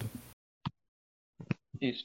E, e, eu percebo o seguinte também, é, essa, essa, eu vejo tão evidente isso, como, como essa, essa história de que Deus está morto, então a questão da teoria da libertação, de colocar o temporal acima do espiritual. Se você for pegar aquela galera tele clássica, assim, aquela galera mais humilde, assim, os caras que votam no Lula, alguns deles têm muita, têm até fé, vão na missa e tal, uhum, etc. Uhum. Não, eles, só que eles acham que o Lula é o salvador dos pobres. Exato. Se falam que ele é bandido, eles negam. Se falam Exato. que ele é bandido, eles negam. Mas só que eles se dizem como católicos. E alguns são mais católicos que muitos direitistas, no sentido de que, bom, eles estão em ignorância, né? Então, eles não sabem o que está acontecendo. Então, é, eu já é, conheci mas... muitos assim, já conheci muitos assim. Né? Eles, defendem, eles defendem o Lula até as lágrimas. Eles acreditam mesmo na integridade eles do Lula. Perfeito, fielmente, mas eles não. Esses aí continuam mantendo uma fé mas não percebem que tem essa questão política. Do lado da direita, eu percebi isso também. Você pega que o Bolsonaro, todos acham que ele tem uma, eles têm a melhor de todas as intenções. Claro que a gente tem que pensar sempre que a pessoa tem boa intenção, a Sim. princípio. O Bolsonaro, por exemplo, e muita gente nega isso, na época do Fernando Henrique Cardoso, o Fernando Henrique Cardoso chegou para ele a proposta para ser aprovada a laqueadura e vasectomia. Chegou uhum. para ele essa proposta. A pedido da igreja, na época, eu fiquei até surpreso quando eu soube disso, porque a igreja pediu esse tipo de coisa na época. Isso me deixou até feliz um pouco, dá pra ver que naquela época ainda tinha um pouco de esperança, né? A igreja, naquela época, pediu para fez pressão para não passar e tal. O Fernando Henrique rejeitou. E o Bolsonaro deu um discurso dizendo que a igreja era responsável pela miséria do país, que era para ter passado essa lei. Ah, vocês dizem, é antigo. É, Ele já lembro. deu outras declarações. Eu lembro Sim, dessa fala. Lembra? Lembro, lembro dessa fala dele. Ele disse que a igreja era responsável pela miséria do país. E outra, ele. Ah, você diz, ah, mas isso é antigo, faz muito tempo perto de 2017, 2018, ele deu outra declaração dizendo: Eu sou católico. Até falou: tá ok, sou católico, tá ok, mas Deus nos deu inteligência para isso. Temos que fazer planejamento familiar. Então, quer dizer, ele sabe o que a igreja defende. Mesmo assim, defende isso. Ah, mas isso aí foi antes da eleição de 2018. Depois da eleição de 2018, já vi gente falando isso. Depois da eleição de 2018, ele mudou muito e tal. Ele aprovou agora a lei de laqueadura e vasectomia. Perfeito. Ele passou essa perfeito, perfeito. Ele passou essa lei. Então, como é que eu tenho. Então, quer dizer, isso, isso não é uma coisa qualquer coisa. Isso é um erro grave. Exatamente. Isso é um erro grave. Isso não é uma coisa, uma coisinha. Ah, mas aí, ah, mas aí tu vai votar em quê? Tu vai votar no Lula? Claro que não. Então, não, claro que não. Falei... Isso, isso daqui é uma coisa assim que é, não sei como pode passar pela cabeça de alguém que é, nós que estamos ligados né, a essa batalha, a essa luta, ia votar no Lula. Nenhum de nós ia fazer uma, uma, uma, uma, uma maluquice dessa. Claro que. Né? Eu não sei como é que se pode pensar numa coisa dessa, né?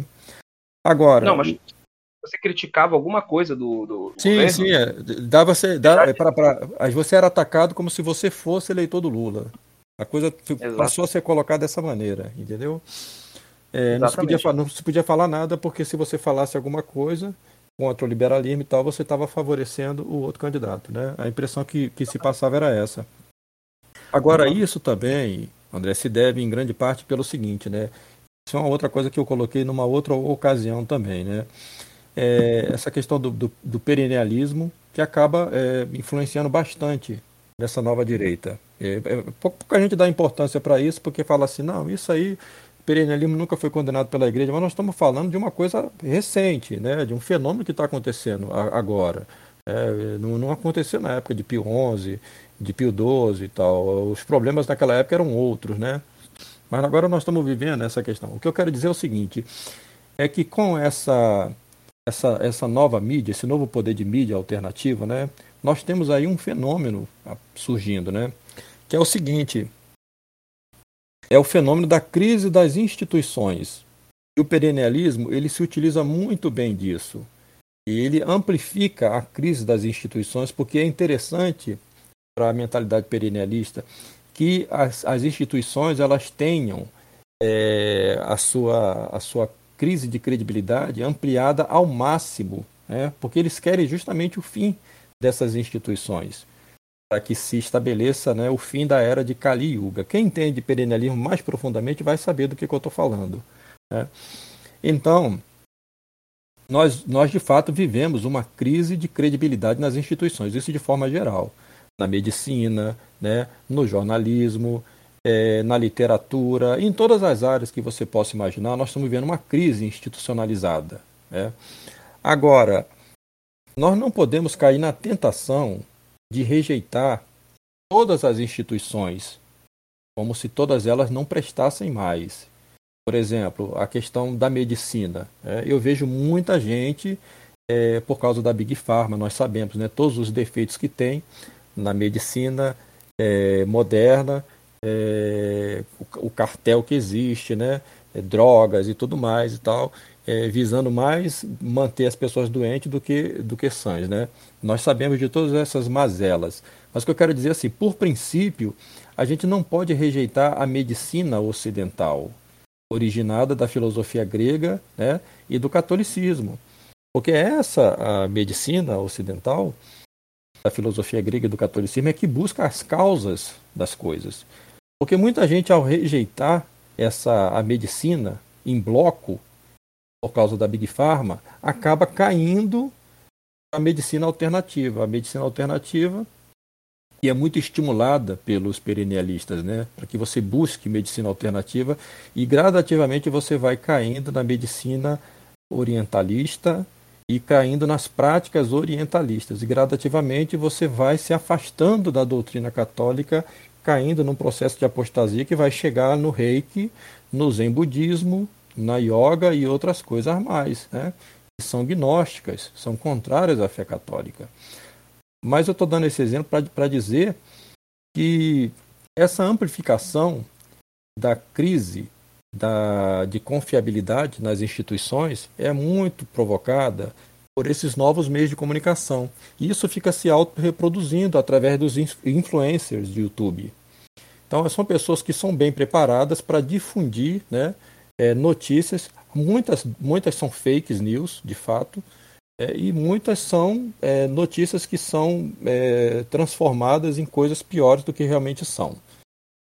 Então, quando você entra nesse universo né, de, de mensagem de WhatsApp ou de mensagem de, das redes sociais, você vai se intoxicando com uma construção cada vez pior de realidade.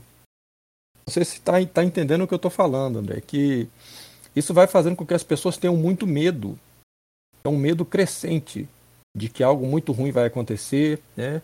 De que vai acontecer uma catástrofe, uma, uma, uma, grande desgraça no mundo e tal, e as pessoas com muito medo, as pessoas vão se apegando à alternativa que se apresenta. Então, o fenômeno... Isso aí é a estratégia da... da é, é, que é perennialista da, da Canon, né? Do é perfeito, perfeitamente. É exatamente. É isso que eles fazem. Nos Estados Unidos é isso que aconteceu. Foi isso que aconteceu. Então você tem uma mídia alternativa que, que, que, que, faz com que essas notícias se propaguem muito rapidamente, mas sempre amplificadas, sempre fazendo a coisa ficar pior do que o que ela já é. Isso vai causando um medo muito grande, e aí você aparece com a solução para esse problema. Né? Aparece com um candidato que, parece ser aquele cara que vai né, é, restituir a, a, a sanidade das instituições, quando na realidade esse candidato não vai fazer isso. Né? Ele não vai fazer isso. Ele vai ser mais um, né? Que vai dar continuidade a essa coisa. Entende? Então, uhum. assim, é, a gente faz a coisa ficar pior do que o que ela já é para a gente aparecer com uma solução. Esse foi o caso do Bannon lá. Né? Eu, eu, eu, dei uma aula explicando esse fenômeno do, do, do, do Donald Trump com o Steve Bannon e com aquela, toda aquela rede né, que ele criou que acabou é, fazendo com que o Trump fosse eleito, né?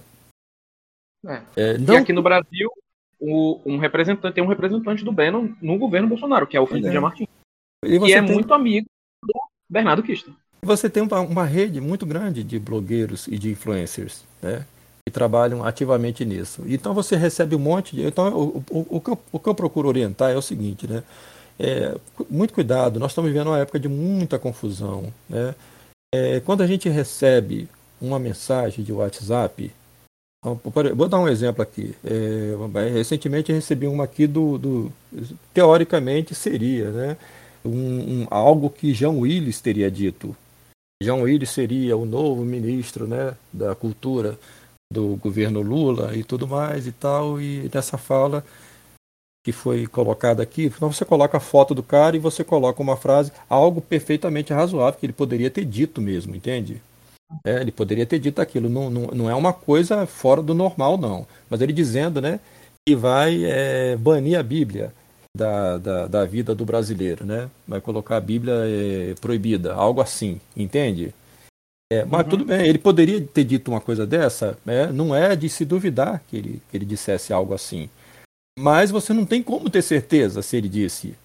Porque você não sabe a fonte, você não sabe como é que aquilo é.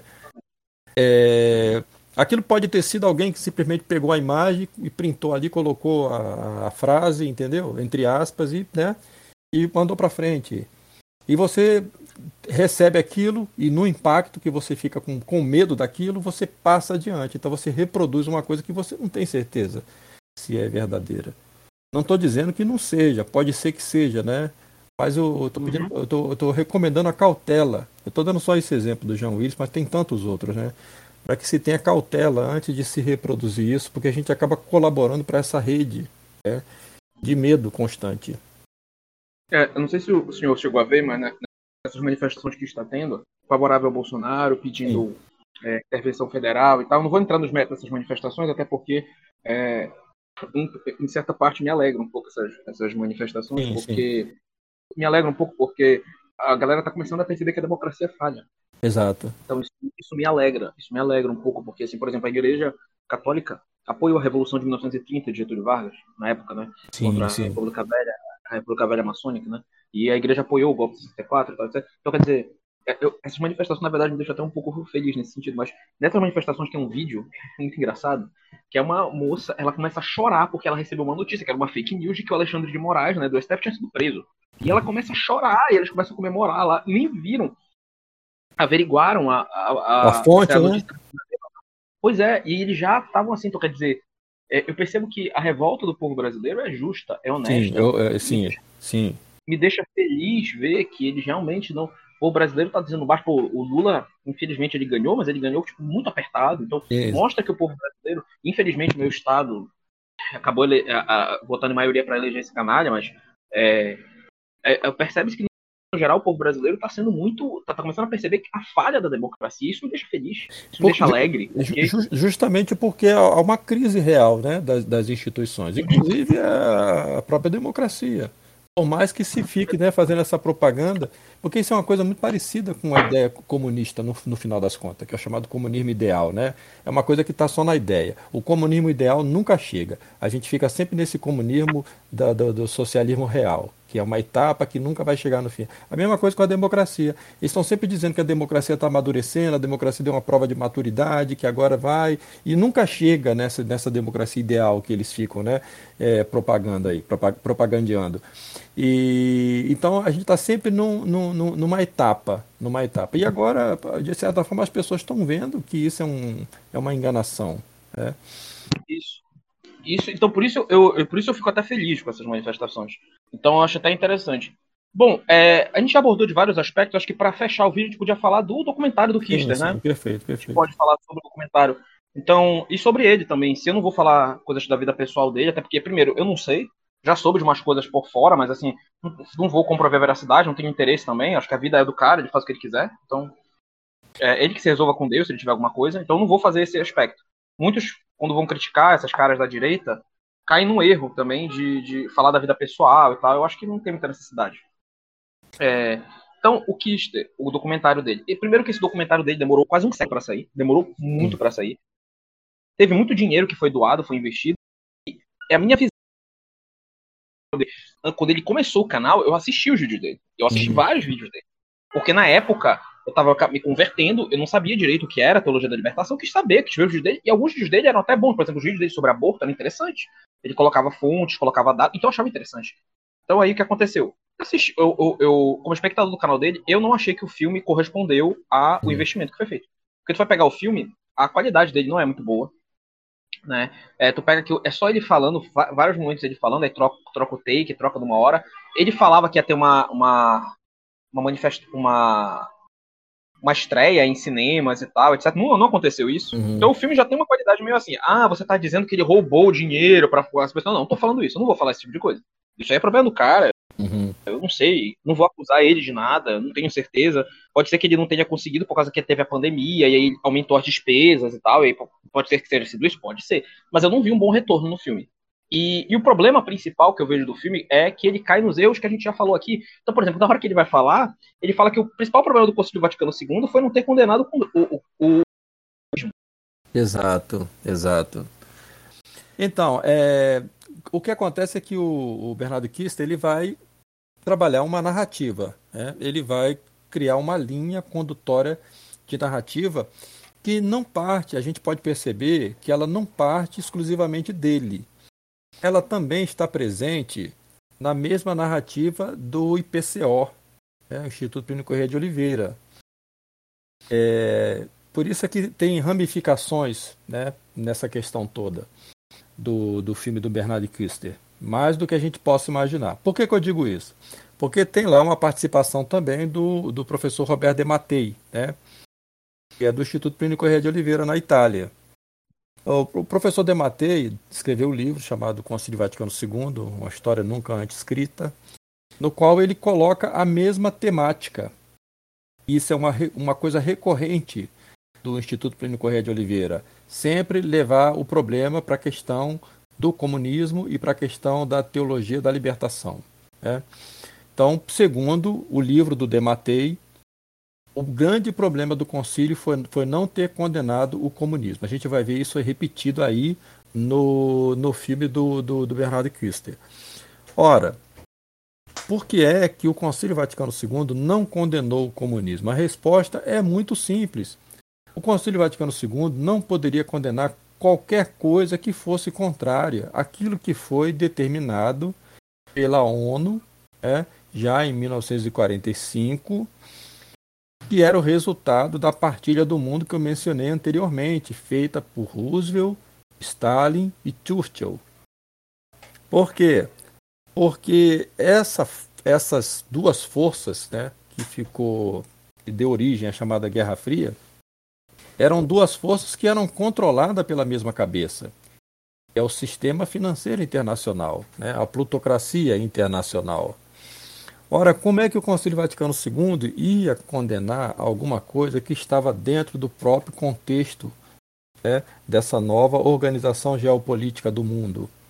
O Concílio Vaticano II não condenou, não foi apenas o, o, comunismo. O Concílio Vaticano II não condenou nada. A única coisa condenada implicitamente pelo Concílio Vaticano II foi a doutrina católica, que eles substituíram por uma outra coisa, o chamado, o chamado novo humanismo. Né? Então, essa narrativa, quando você lê o livro do professor Roberto de Matei, você tem a impressão de que o grande problema do Concílio Vaticano II foi exatamente esse, não ter condenado o comunismo, e que o grande é, guerreiro, né, o grande combatente do, contra o, essa, essa determinação do Concílio Vaticano II de não condenar o comunismo foi o doutor Plínio Correia de Oliveira. O, o Bernardo Kister, me parece, ele teve lá no Sino da Amazônia, lá ele teve muitos, muitos contatos né, com esse pessoal. Ele participou de conferências lá e tudo. Não sei se naquela ocasião ele já estava né, é, para produzir o filme, acredito que sim, que ele já estava em, em construção né, desse, desse filme. Então ele vai simplesmente repetir a mesma abordagem histórica e dizer que o grande problema é o comunismo. E é, aqui na América Latina, esse comunismo se reflete nessa essa teologia da libertação. E, evidentemente, que ele vai usar muito isso em função dessa polarização política que acontece nesse momento histórico da, da do Brasil, né? Dessa, dessas eleições. Tanto que o filme vai ser lançado justamente na, nas, nas vésperas da eleição. É, colocando sempre o, o, o, grande problema aqui, e, e, e, de fato isso é uma verdade histórica, né? que o PT é uma construção da teologia da libertação. É, o, o, personagem Lula, o Lula foi colocado aí por causa disso, né? não é porque era um homem de, de doutrina marxista, né? teórico marxista. Na verdade, era um homem de praxis, um homem de ação, né? um homem que estava lá é, à frente dos movimentos sindicais. Tal. Então era uma figura carismática, né, de, de, liderança sindical, que falava a voz do povo. Era necessário ter um líder. Esse líder foi criado justamente pela teologia da libertação e por esses bispos vermelhos, né, que existiram no Brasil aos montes aí nos anos 70 e nos anos 80. Uma coisa, outra abordagem que ele falou também no vídeo, no, no documentário, não sei se ele falou, chegou a falar exatamente com essas palavras no documentário, mas ele já tinha falado outras vezes, duas coisas. A primeira, ele demonstrou, eu, eu, julgo uma certa hipocrisia, porque ele disse que aí eu vi uma mistura muito absurda de igreja, de política com religião, sendo que ele, ele faz esse tipo de mistura exatamente, absurda. Exatamente, Então, quer dizer, ele está criticando uma coisa que ele mesmo faz, quer é. dizer, uma hipocrisia. E outra coisa que eu vi também foi quando ele foi falar da RCC, que a RCC era positiva, porque onde ela estava, a teologia da libertação não crescia e tal. E falando bem da RCC, se, por, pelo fato dela ser contra a teologia da libertação, ela era boa. Sendo que entra naquele teatro das tesouras, né? Entra naquela questão de que é, a gente tem o, o, os dois lados da, da revolução. Perfeitamente. A RCC está do lado mais branco, assim, enquanto a teologia da libertação está do lado mais vermelho. É. Enquanto... Óbvio que eles não se gostam. É claro, e, porque a, a teologia da libertação. A, RCC, quando ela vai surgir, de fato. É, desculpe. É de fato, de fato, ela vai ser, ela vai ser inicialmente combatida pelo arcebispo de São Paulo, né? São Paulo Evaristo Arnes. E por quê? Porque está rebanhando muitos fiéis e porque a questão da, da, teologia da libertação, seguindo a ideia marxista, é a ideia de consciência de classe. Né? Ou seja, você a, a classe é, operariada, a classe proletária, ela vai se libertar no momento que ela desenvolver essa consciência de classe. O movimento da RCC é um movimento contrário a isso, né? um movimento de, de é, como é que eu posso dizer, né? É, é uma coisa mais voltada para a questão sentimental do que propriamente para a ideia de conscientização de alguma coisa, entendeu? É uma espécie uhum. de, de viver uma experiência religiosa, né? Como eles gostam de dizer, né? É um sentimento Exato. religioso. É? E a questão do sentimento fala mais forte do que a questão de, de desenvolver uma ideia de consciência de classe. Então, o movimento da teologia da libertação, de certa forma, passou a ser esvaziado um pouco pelo crescimento da RCC. Mas não que a RCC representasse algo de bom. É o jogo da tesoura que você é. diz, né? É o jogo da tesoura, entendeu? É uma, é uma, é uma, como se diz assim, né? É uma consequência da coisa. Porque nem todo mundo aguenta viver nessa, nesse, nesse universo sindicalista de que tudo é problema social, tudo é desigualdade social, né? E vamos para a rua, vamos fazer greve, vamos fazer manifestação. Tem gente que não quer isso, tem gente que simplesmente quer se entregar né, aos seus desvarios sentimentais e, e, e viver a religião como um sentimento. Aliás, a boa parte das pessoas são assim, né? Uhum. Por isso que o, a, a, teologia da libertação ela teve um seu momento de, de, de, de impacto justamente nos meios mais é, universitários, né, sindicais e tal, mais do que propriamente né, no, no, no, grosso das famílias, que acabaram caindo mais nessa outra essa outra lâmina da tesoura, que é a teologia da libertação, ah, que é a RCC, né, que é algo mais visceral. Então, então, a gente percebe que o documentário do Kister ele erra, ele erra em princípios, ele erra numa coisa. Outra coisa que eu acho complicado no documentário dele. A maioria das coisas que ele falou no, vi, no documentário, ele já tinha falado em outros vídeos anteriores sobre teologia da libertação. Então, assim, precisava todo um investimento para isso. Então, eu, eu acho bem complicado. É, foi, foi uma repetição pessoa, do mesmo, né? Uma repetição do mesmo. É. Quer dizer, eu fico pensando nas pessoas. Eu, eu, graças a Deus, não doei dinheiro pro, pro filme. Mas eu fico pensando nas pessoas que doaram dinheiro para esse filme, entendeu? Tipo assim, eu imagino que elas devem ter ficado decepcionadas. Porque, porque assim, claro que a galera vai ficar. Claro que eu já vi gente é, defendendo, dizendo, ah, mas foi bom porque ele tem uma abordagem histórica e tal. Mas mesmo essas pessoas criticaram, disseram, pô, me decepcionei com o documentário do Kister, pô, me decepcionei. Até essa galera neoconservadora se, se decepcionou com o documentário. Então, assim, infelizmente, o Kister, o, o outras pessoas ligadas a, ao presidente, é, esses, esses caras da, da direita, uhum, etc., uhum. É, o próprio Olavo, é, eles pessoal, acabaram criando esse pessoal uma, do, do... Uma de direita, é sim. o Brasil Paralelo, né? Brasil Paralelo, perfeito. Inclusive, o Brasil Paralelo é um exemplo claro disso. Então, quer dizer, eles criaram uma teologia da libertação de direito. Exato. Essa é a verdade. É o que aquela definição que eu peguei, é você ver a religião sob uma ótica política. É isso. Então, quer dizer, a religião não é mais vista como uma como o, o, fim que sustenta a sociedade, como o principal, aquilo que nos religa a Deus, aquilo que nos sustenta. Não, o próprio Olavo disse: eu odeio religião. Ele tem um vídeo na internet que ele fala isso, que ele odeia religião. Justamente porque, para ele, a, a, o contato com Deus é mais uma experiência pessoal e tal, etc. Então, é simples. É simples para é, eles é, essa abordagem. Então, eu, sinceramente, não vejo tanta diferença, eu não vejo tantas diferenças em princípios do, desses caras de tele de, de esquerda dos tele de direita. Eu não vejo tantas diferenças em princípio. Agora, eu não estou dizendo aqui que é, a galera interpreta sempre mal tudo que a gente fala, né? Que todo mundo que apoia o Bolsonaro, presidente da República, é tele de direita. Não estou falando isso. Agora, o senhor, o senhor Bernardo Kister, eu, eu creio que sim. Eu penso também que acaba prestando um serviço ao PT. Porque você, você cria uma caricatura também né, da, do, do, do, do catolicismo. E essa aproximação do, do, do da direita, é, dessa nova direita, com a tradição é que é um negócio muito perigoso. Enquanto você está nesse âmbito da teologia da libertação, dos modernistas e tal, aí a, a coisa é menos perigosa, menos prejudicial. Mas quando você entra no âmbito do movimento tradicionalista, ou seja, daquelas pessoas que de fato né, estão preocupados tentando buscar a saída para a crise, ou tentando buscar respostas né, verdadeiras para a crise da igreja, aí você entra num setor intermediário, por exemplo, né, o CDB, o Centro Dom Bosco, e essa Liga Cristo Rei, que procura mesclar essas duas coisas, entendeu? Procura mesclar a tradição com esse esse esse pessoal né, da, da, da igreja modernista, da igreja conciliar. E é uma maneira também de você trazer a tradição de volta para o concílio. Né? Volta para o concílio e permaneça aqui porque nós temos um inimigo em comum. Qual que é esse inimigo em comum? É o comunismo. É a teologia da libertação. Né? E aí, aquelas pessoas que de boa vontade ansiosas pela verdade, acabam se perdendo.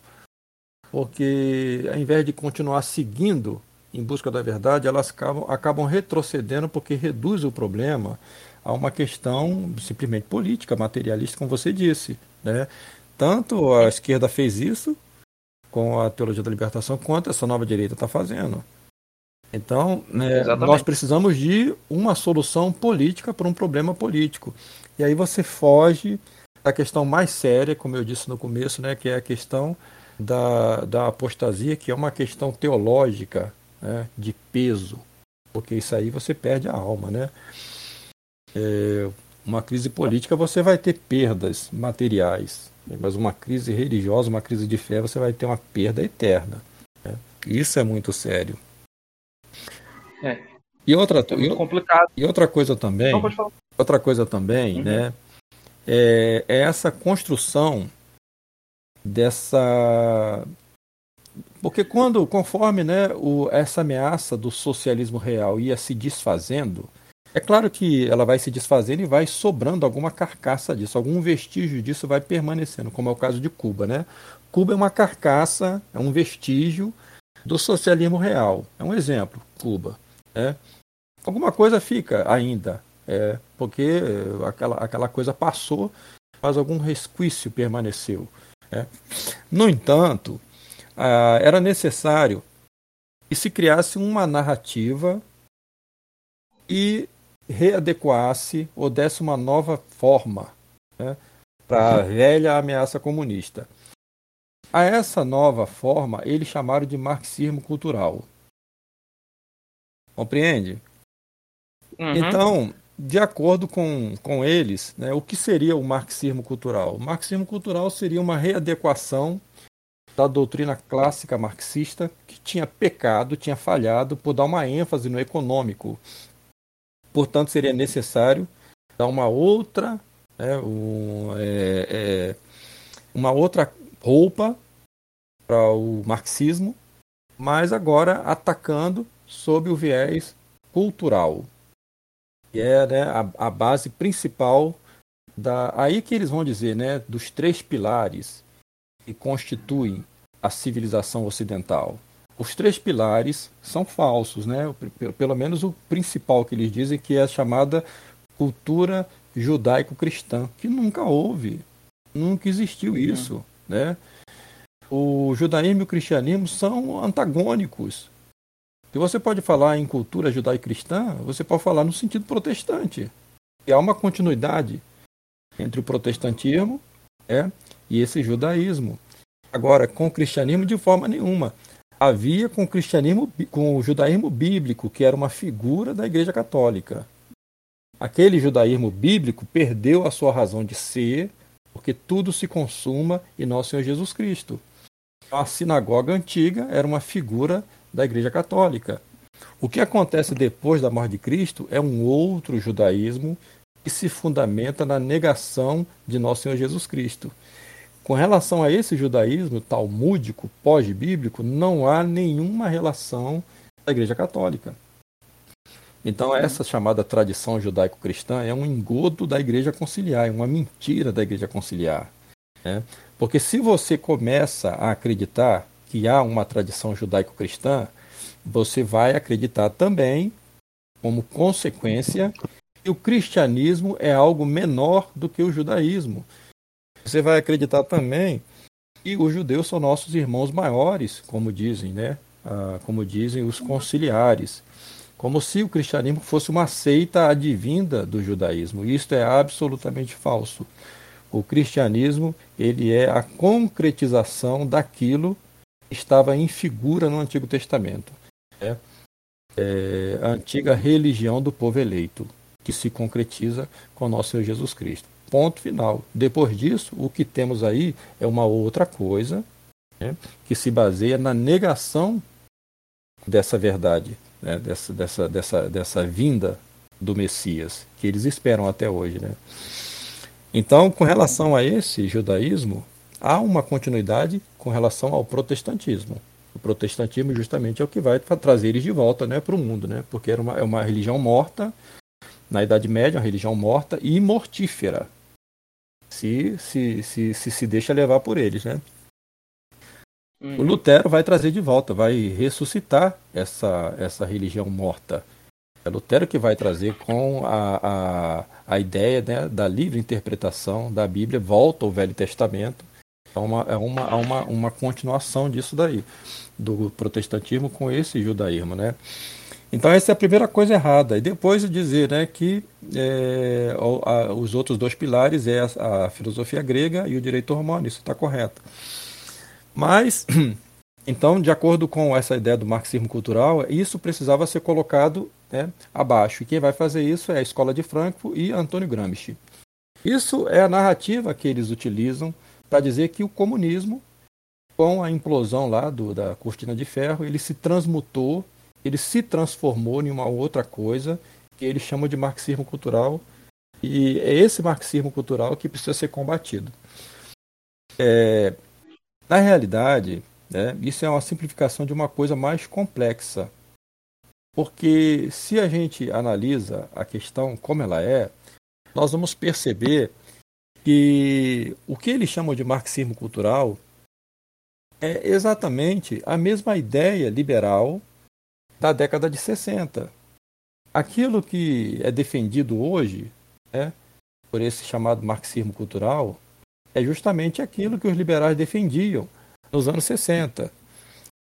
Que na realidade não é marxismo cultural. Né? Não, não é que. É, é até uma coisa é, é, é contrária ao, ao, ao, ao, Karl Marx, né? essa ideia é, que nós vemos hoje. Ideologia de gênero, ecologismo, né? Na realidade, não, nessa, na realidade, isso daí é a pauta das Nações Unidas, da União Europeia e da própria Igreja Conciliar.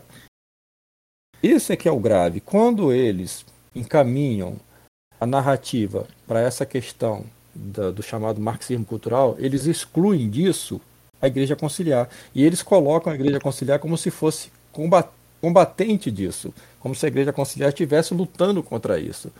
E aí é, é nisso que você vai ver os erros, por exemplo, daquele padre argentino falecido, né, o Sanahurra, quando escreve é, aquele livro que tem até a Torre de Babel na capa, como chama? É, eu tenho ele aqui, ah. mas agora eu não vou. Eu sei qual o senhor tá falando, esqueci agora. Religião Mundial, alguma coisa assim, né? Coisa assim, em que, que é. ele vai denunciar isso, né? Esse, esse globalismo tal, da ONU, da União Europeia. Eu tenho outro aqui também muito bom que fala ONU e União Europeia contra o cristianismo. Vai, vai sempre colocar a Igreja Conciliar como se estivesse lutando contra isso, quando na verdade não está. É. Então você vai ter a ação dos papas conciliares, muito pelo contrário, trabalhando em colaboração com esse projeto. Né? Então é por isso que eu digo, né, que essa simplificação de dizer que tudo é o comunismo, né, e agora já não é mais o socialismo real, mas é o marxismo cultural, né, é uma maneira também de você tirar dessa equação a ação nefasta da própria igreja conciliar, dessa igreja que brota do Concílio Vaticano II. E é isso é que é grave. Entende? E é, e é, e é isso que o Bernardo Kister ele não vai fazer. Ele não vai fazer. Ele vai simplesmente seguir a mesma cantilena é, que nós já, já, estamos vendo aí já de muito tempo não é invenção dele, né? A gente já vê isso com o IPCO, a gente já vê isso com outros, né? Sempre batendo nessa mesma tecla de que o problema é o comunismo, mas um comunismo que eles é, inventaram, né? Criaram uma nova fórmula. Né? Você vê, por exemplo, né? Dizer que é, essa coisa veio da cabeça de Antônio Gramsci. Antônio Gramsci vira uma espécie de espantalho aí também. Antônio Gramsci ele foi um personagem secundário, de certa forma, porque passou é, boa parte da vida dele na, na, cadeia na época de Mussolini. Né? Vez que ele escreveu as cartas do, do, do cárcere. Não, não foi um, uma, uma figura de tanta influência. A maior influência teve esses da escola de Frankfurt. Né? Esses da escola de Frankfurt que vieram exatamente da onde? Né? Vieram da, da antiga Rússia. Quando a gente fala Rússia, né, nós temos que pensar no Império Russo, entende? Inclusive que englobava a Ucrânia, né? Uma boa parte desse pessoal veio daí. Aí dá uns erros da Rússia também, entende? Os, uhum. os erros da Rússia não se refere só ao, aos, aos bolcheviques, mas se refere também a toda essa mentalidade uhum, que, vai, que, vai, desaguar Bom, no próprio concílio. Entendi, perfeito. Bom, eu acho que eu não tenho mais nada a acrescentar. Se eu, se quiser, se eu quer acrescentar mais alguma coisa? Não, tá ótimo, tá ótimo. Tá ótimo. Eu acho que deu tá para ter, então... deu, deu ter uma noção, né, do, do, do, do, do, principal ponto em que o, o, o, documentário ele, por que é que ele constrói uma narrativa é, que simplifica a questão para jogar mais, no meu entendimento, né, joga mais uma cortina de fumaça sobre a coisa mais grave que é a apostasia. Perfeito. Eu concordo com o senhor, eu acho que esse vídeo é um vídeo importante, eu acho que vem no momento certo. Eu acredito que essa polarização política não só vai aumentar agora. Vai, vai, aumentar, vai aumentar, bastante agora. Vai aumentar bastante, então eu acho que é importante, é, pelo menos a gente fazer a nossa parte para mostrar para os católicos qual é a abordagem certa. É, exatamente. E vai aumentar. Cair nesses falsos Vai aumentar. vai aumentar. bastante, André, porque agora nós temos né, um, um, um, um personagem consolidado que é o Bolsonaro. Então você agora você vai ter o bolsonarismo consolidado. Por isso que o Bolsonaro nessa nessa nessa nessa perda de eleição dele, ele passou um período em silêncio, né? Não se manifestou sobre o resultado da eleição, tal. Esse período de silêncio ele estava negociando é, a, a sobrevida política dele porque ele sabe que ele vai ter agora né, um partido que vai atacar o bolsonarismo, ele precisa é, manter uma sobrevida para o bolsonarismo, para que ele possa voltar né, com força na, na, na, próxima eleição. Então, por isso que eu digo que essa, essa, esse, essa polaridade vai se acirrar, porque agora você tem, além do teu lulismo, né, o petismo, e o, o, lulismo vai chegar ao fim, né? Porque o Lula já não sei quantos anos tem, não sei quanto, quanto, quantas eleições. É, é, é ele pare... acho que ele já tá, acho que é, provavelmente essa vai ser a última eleição dele. É, e, e, e, a, e, a, gente não vê, por enquanto, a gente não vê um outro Lula por aí, né? O, não, o, Haddad, o Lula só ganhou. Sim, o Haddad é. É, não, é, uma, é, é nulo. Não, não, não, não, não é páreo. Não, em São Paulo as pessoas votaram no Tarcísio, que era o candidato Bolsonaro, exato, e no Lula, para não votar na Haddad. Então você não tem, você não tem um novo Lula aí. Né? Agora, o Bolsonaro, você vai ter um personagem ainda que vai ainda viver muito tempo por aí, entendeu? Então, ele, ele pode, sim, né, se fortalecer bastante para a próxima eleição, justamente usando essa mesma narrativa é, que nós vimos nesse, nesses últimos anos aí, né? muito bem usada pelos estrategistas dele, né? Sempre fazendo a coisa ficar pior do que ela já é, né? Parecendo que a coisa é pior do que já é, provocando esse, esse medo, né?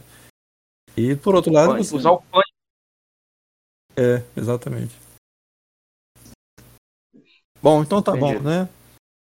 Então, bom, então eu agradeço ao professor pela, por ter participado. Agradeço a quem, aqueles que ouviram até aqui. Espero que tenha sido esclarecedor. Então, é, desejo a todos um, uma boa noite, boa tarde, bom dia, não sei quando vocês estarão assistindo, né? E salve Maria a todos. Salve Maria, muito obrigado, muito obrigado, André. Obrigado a todos que nos ouviram. É. Fiquem com Deus.